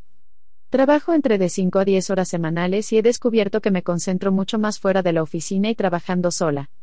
Tengo un profesor particular de español que me da dos horas diarias de clase, cinco días a la semana. He hecho un buen puñado de amigos, con los que paso mucho tiempo practicando mi español. Voy al gimnasio tres veces por semana y dos a yoga, algo que no hacía en Estados Unidos porque no disponía de tiempo. Como de forma más sana, porque tengo más tiempo para pensar en la dieta. Y también tengo más tiempo para pensar en otras cosas que quiero hacer con mi tiempo libre. Quiero abrir un bar o un café, de modo que puede que dentro de unos años esa sea mi nueva meta. Mi consejo para los lectores de la semana laboral de cuatro horas es que aprovechen mi experiencia. Confío mucho en los consejos de mis amigos y mi familia, pero en ocasiones debes ignorar lo que te aconsejan los que te quieren para conseguir algo. Si crees que lo imposible es posible, lo lograrás. Acá Brock mire. Quema la Blackberry. Tengo 37 años y soy propietario de una franquicia de Subway, con 13 tiendas en funcionamiento. Llevo trabajando en ello desde hace 7 años.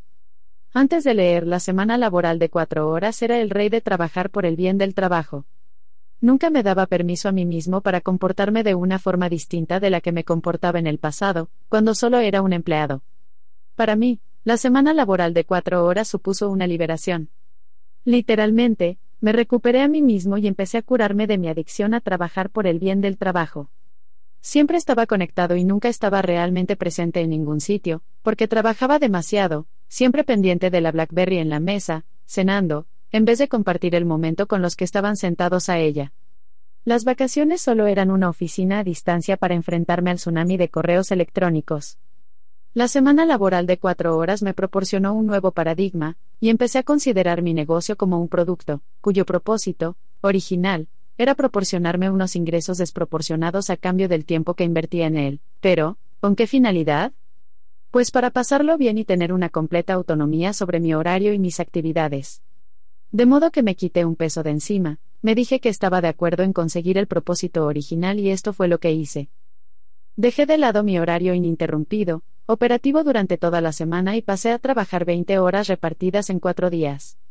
Sin dilación, empecé a tomarme los lunes libres, lo que me proporcionó unos fantásticos fines de semanas de tres días, los viernes están al caer.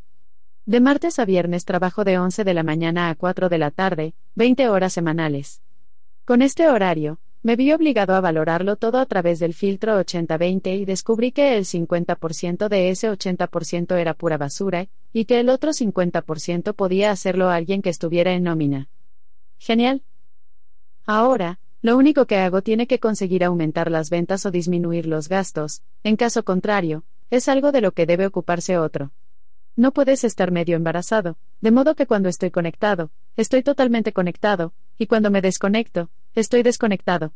Y le deseo mucha suerte a quien trate de ponerse en contacto conmigo. Aún sigo llevando conmigo el correo electrónico, pero me he librado del autosync, la cruz de los tiempos modernos en cuestión de interrupciones. Ahora está conectado entre martes y viernes, de 11 de la mañana a 4 de la tarde, fuera de ese horario, tiene que esperar.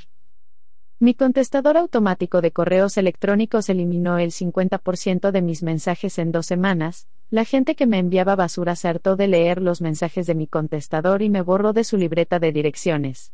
Me encanta. Elaboré una escueta lista de cosas que debo hacer, y todos mis plazos figuran en mi calendario. Esto hace que me concentre más que frente a una bandeja de entrada, porque decido de antemano los asuntos importantes que debo zanjar. Todo lo demás puede esperar. Podría seguir, pero en general creo que este es el mensaje que quienes trabajan por cuenta propia querrían leer. Sin jefes y sin límites claros entre la vida profesional y la familiar, es muy fácil acabar trabajando por el bien del trabajo, mientras tu negocio se convierte en un rayo abductor que te arrastra inexorablemente por ese camino. La semana laboral de cuatro horas es el antídoto. Andrew, trabajador autónomo en el Reino Unido. ¿La guerra de las galaxias? ¿Alguien se apunta? Supe que mi objetivo de alcanzar la semana laboral de cuatro horas iba por buen camino cuando la profesora del jardín de infancia de mi hija le preguntó, ¿qué clase de trabajo hace tu padre? Mientras la profesora me contaba la historia a mí, fue la respuesta de mi hija lo que realmente me impactó. Su hija se volvió hacia mí, me miró con expresión muy seria y dijo, Papá se sienta a ver la guerra de las galaxias durante todo el día. Es curioso cómo esta pregunta tan simple, por no hablar de la respuesta de mi hija, me hizo ser consciente de la semana laboral de cuatro horas. Como comprenderás, lo que mi hija le respondió a su profesora tiene un significado más profundo. Creo que lo que en realidad quería decir, si hubiera sido capaz de articular la frase, era, mi padre hace lo que le apetece hacer. Leí la semana laboral de cuatro horas hace casi dos años, estando de vacaciones en la playa con mi familia. Lo recuerdo perfectamente, le leía pasajes del libro a mi mujer, dándole la lata constantemente. Soy gerente de una importante institución financiera en Atlanta, Georgia. Una parte de mi trabajo consiste en ocuparme del mantenimiento de los sistemas de captura de documentos que contribuye a poner en marcha. Debido a la importancia que tienen esos sistemas, se supone que debería estar localizable toda la semana, las 24 horas, 365 días al año. Eso es bueno para la seguridad de mi trabajo, pero podía ser nefasto para mi vida familiar. Tengo cuatro hijas preciosas y me esfuerzo por ser un padre implicado que está presente en la vida diaria de su familia. Así pues, Enarbolando tu libro y con una perspectiva muy fresca, gracias a la brisa marina, me dispuse a poner en práctica muchos de los principios de la semana laboral de cuatro horas. Para empezar, me ocupé de cambiar mis hábitos con respecto al correo electrónico. Me concentré en la bandeja de entrada y utilicé varias de las técnicas que aparecen en el libro para eliminar toda la porquería. Establecí nuevas costumbres para revisar el correo electrónico, y no me llevó mucho tiempo limpiar la bandeja de entrada con el método del Trusted Trio. También apliqué la filosofía de menos es más para redactar mis mensajes. Me aseguré de ser lo más claro y conciso posible, expresando exactamente lo que quería al destinatario correcto y no al mundo entero. Al eliminar toda la basura de mi correo electrónico, quedó mucho más claro cuáles eran las acciones y las cosas que debo hacer verdaderamente importantes. Las reuniones y las videoconferencias fueron mi siguiente objetivo. Examiné detenidamente todas las convocatorias de reuniones, y empecé a rechazar invitaciones a diestro y siniestro. La mayoría de las veces decía que no podía asistir porque tenía mucho que hacer. Empecé a preguntar cuánto duraría la reunión o decía que me mandaran un mensaje instantáneo si tenían alguna pregunta concreta que yo debería responder. Cuando asisto a una reunión casi siempre es a través de videoconferencia. Debido a las restricciones de la sala de reuniones y a los desafíos geográficos de nuestra empresa, la mayoría de reuniones se celebran de forma virtual. Perder el menor tiempo posible significa tener más tiempo para concentrarte en el trabajo y en los asuntos que realmente importan. Tenía la sensación de que trabajaba menos pero que hacía más cosas y con mejores resultados. La gente empezó a darse cuenta de ello y mi capacidad para llevar a cabo mi trabajo era mejor que nunca. Había conseguido que se fijaran en mi forma de trabajar, y cuando eso ocurre la gente deja de hacer preguntas y de obsesionarse por las tareas cotidianas. Seguí demostrándoles que podía hacer mi trabajo sin interferencias.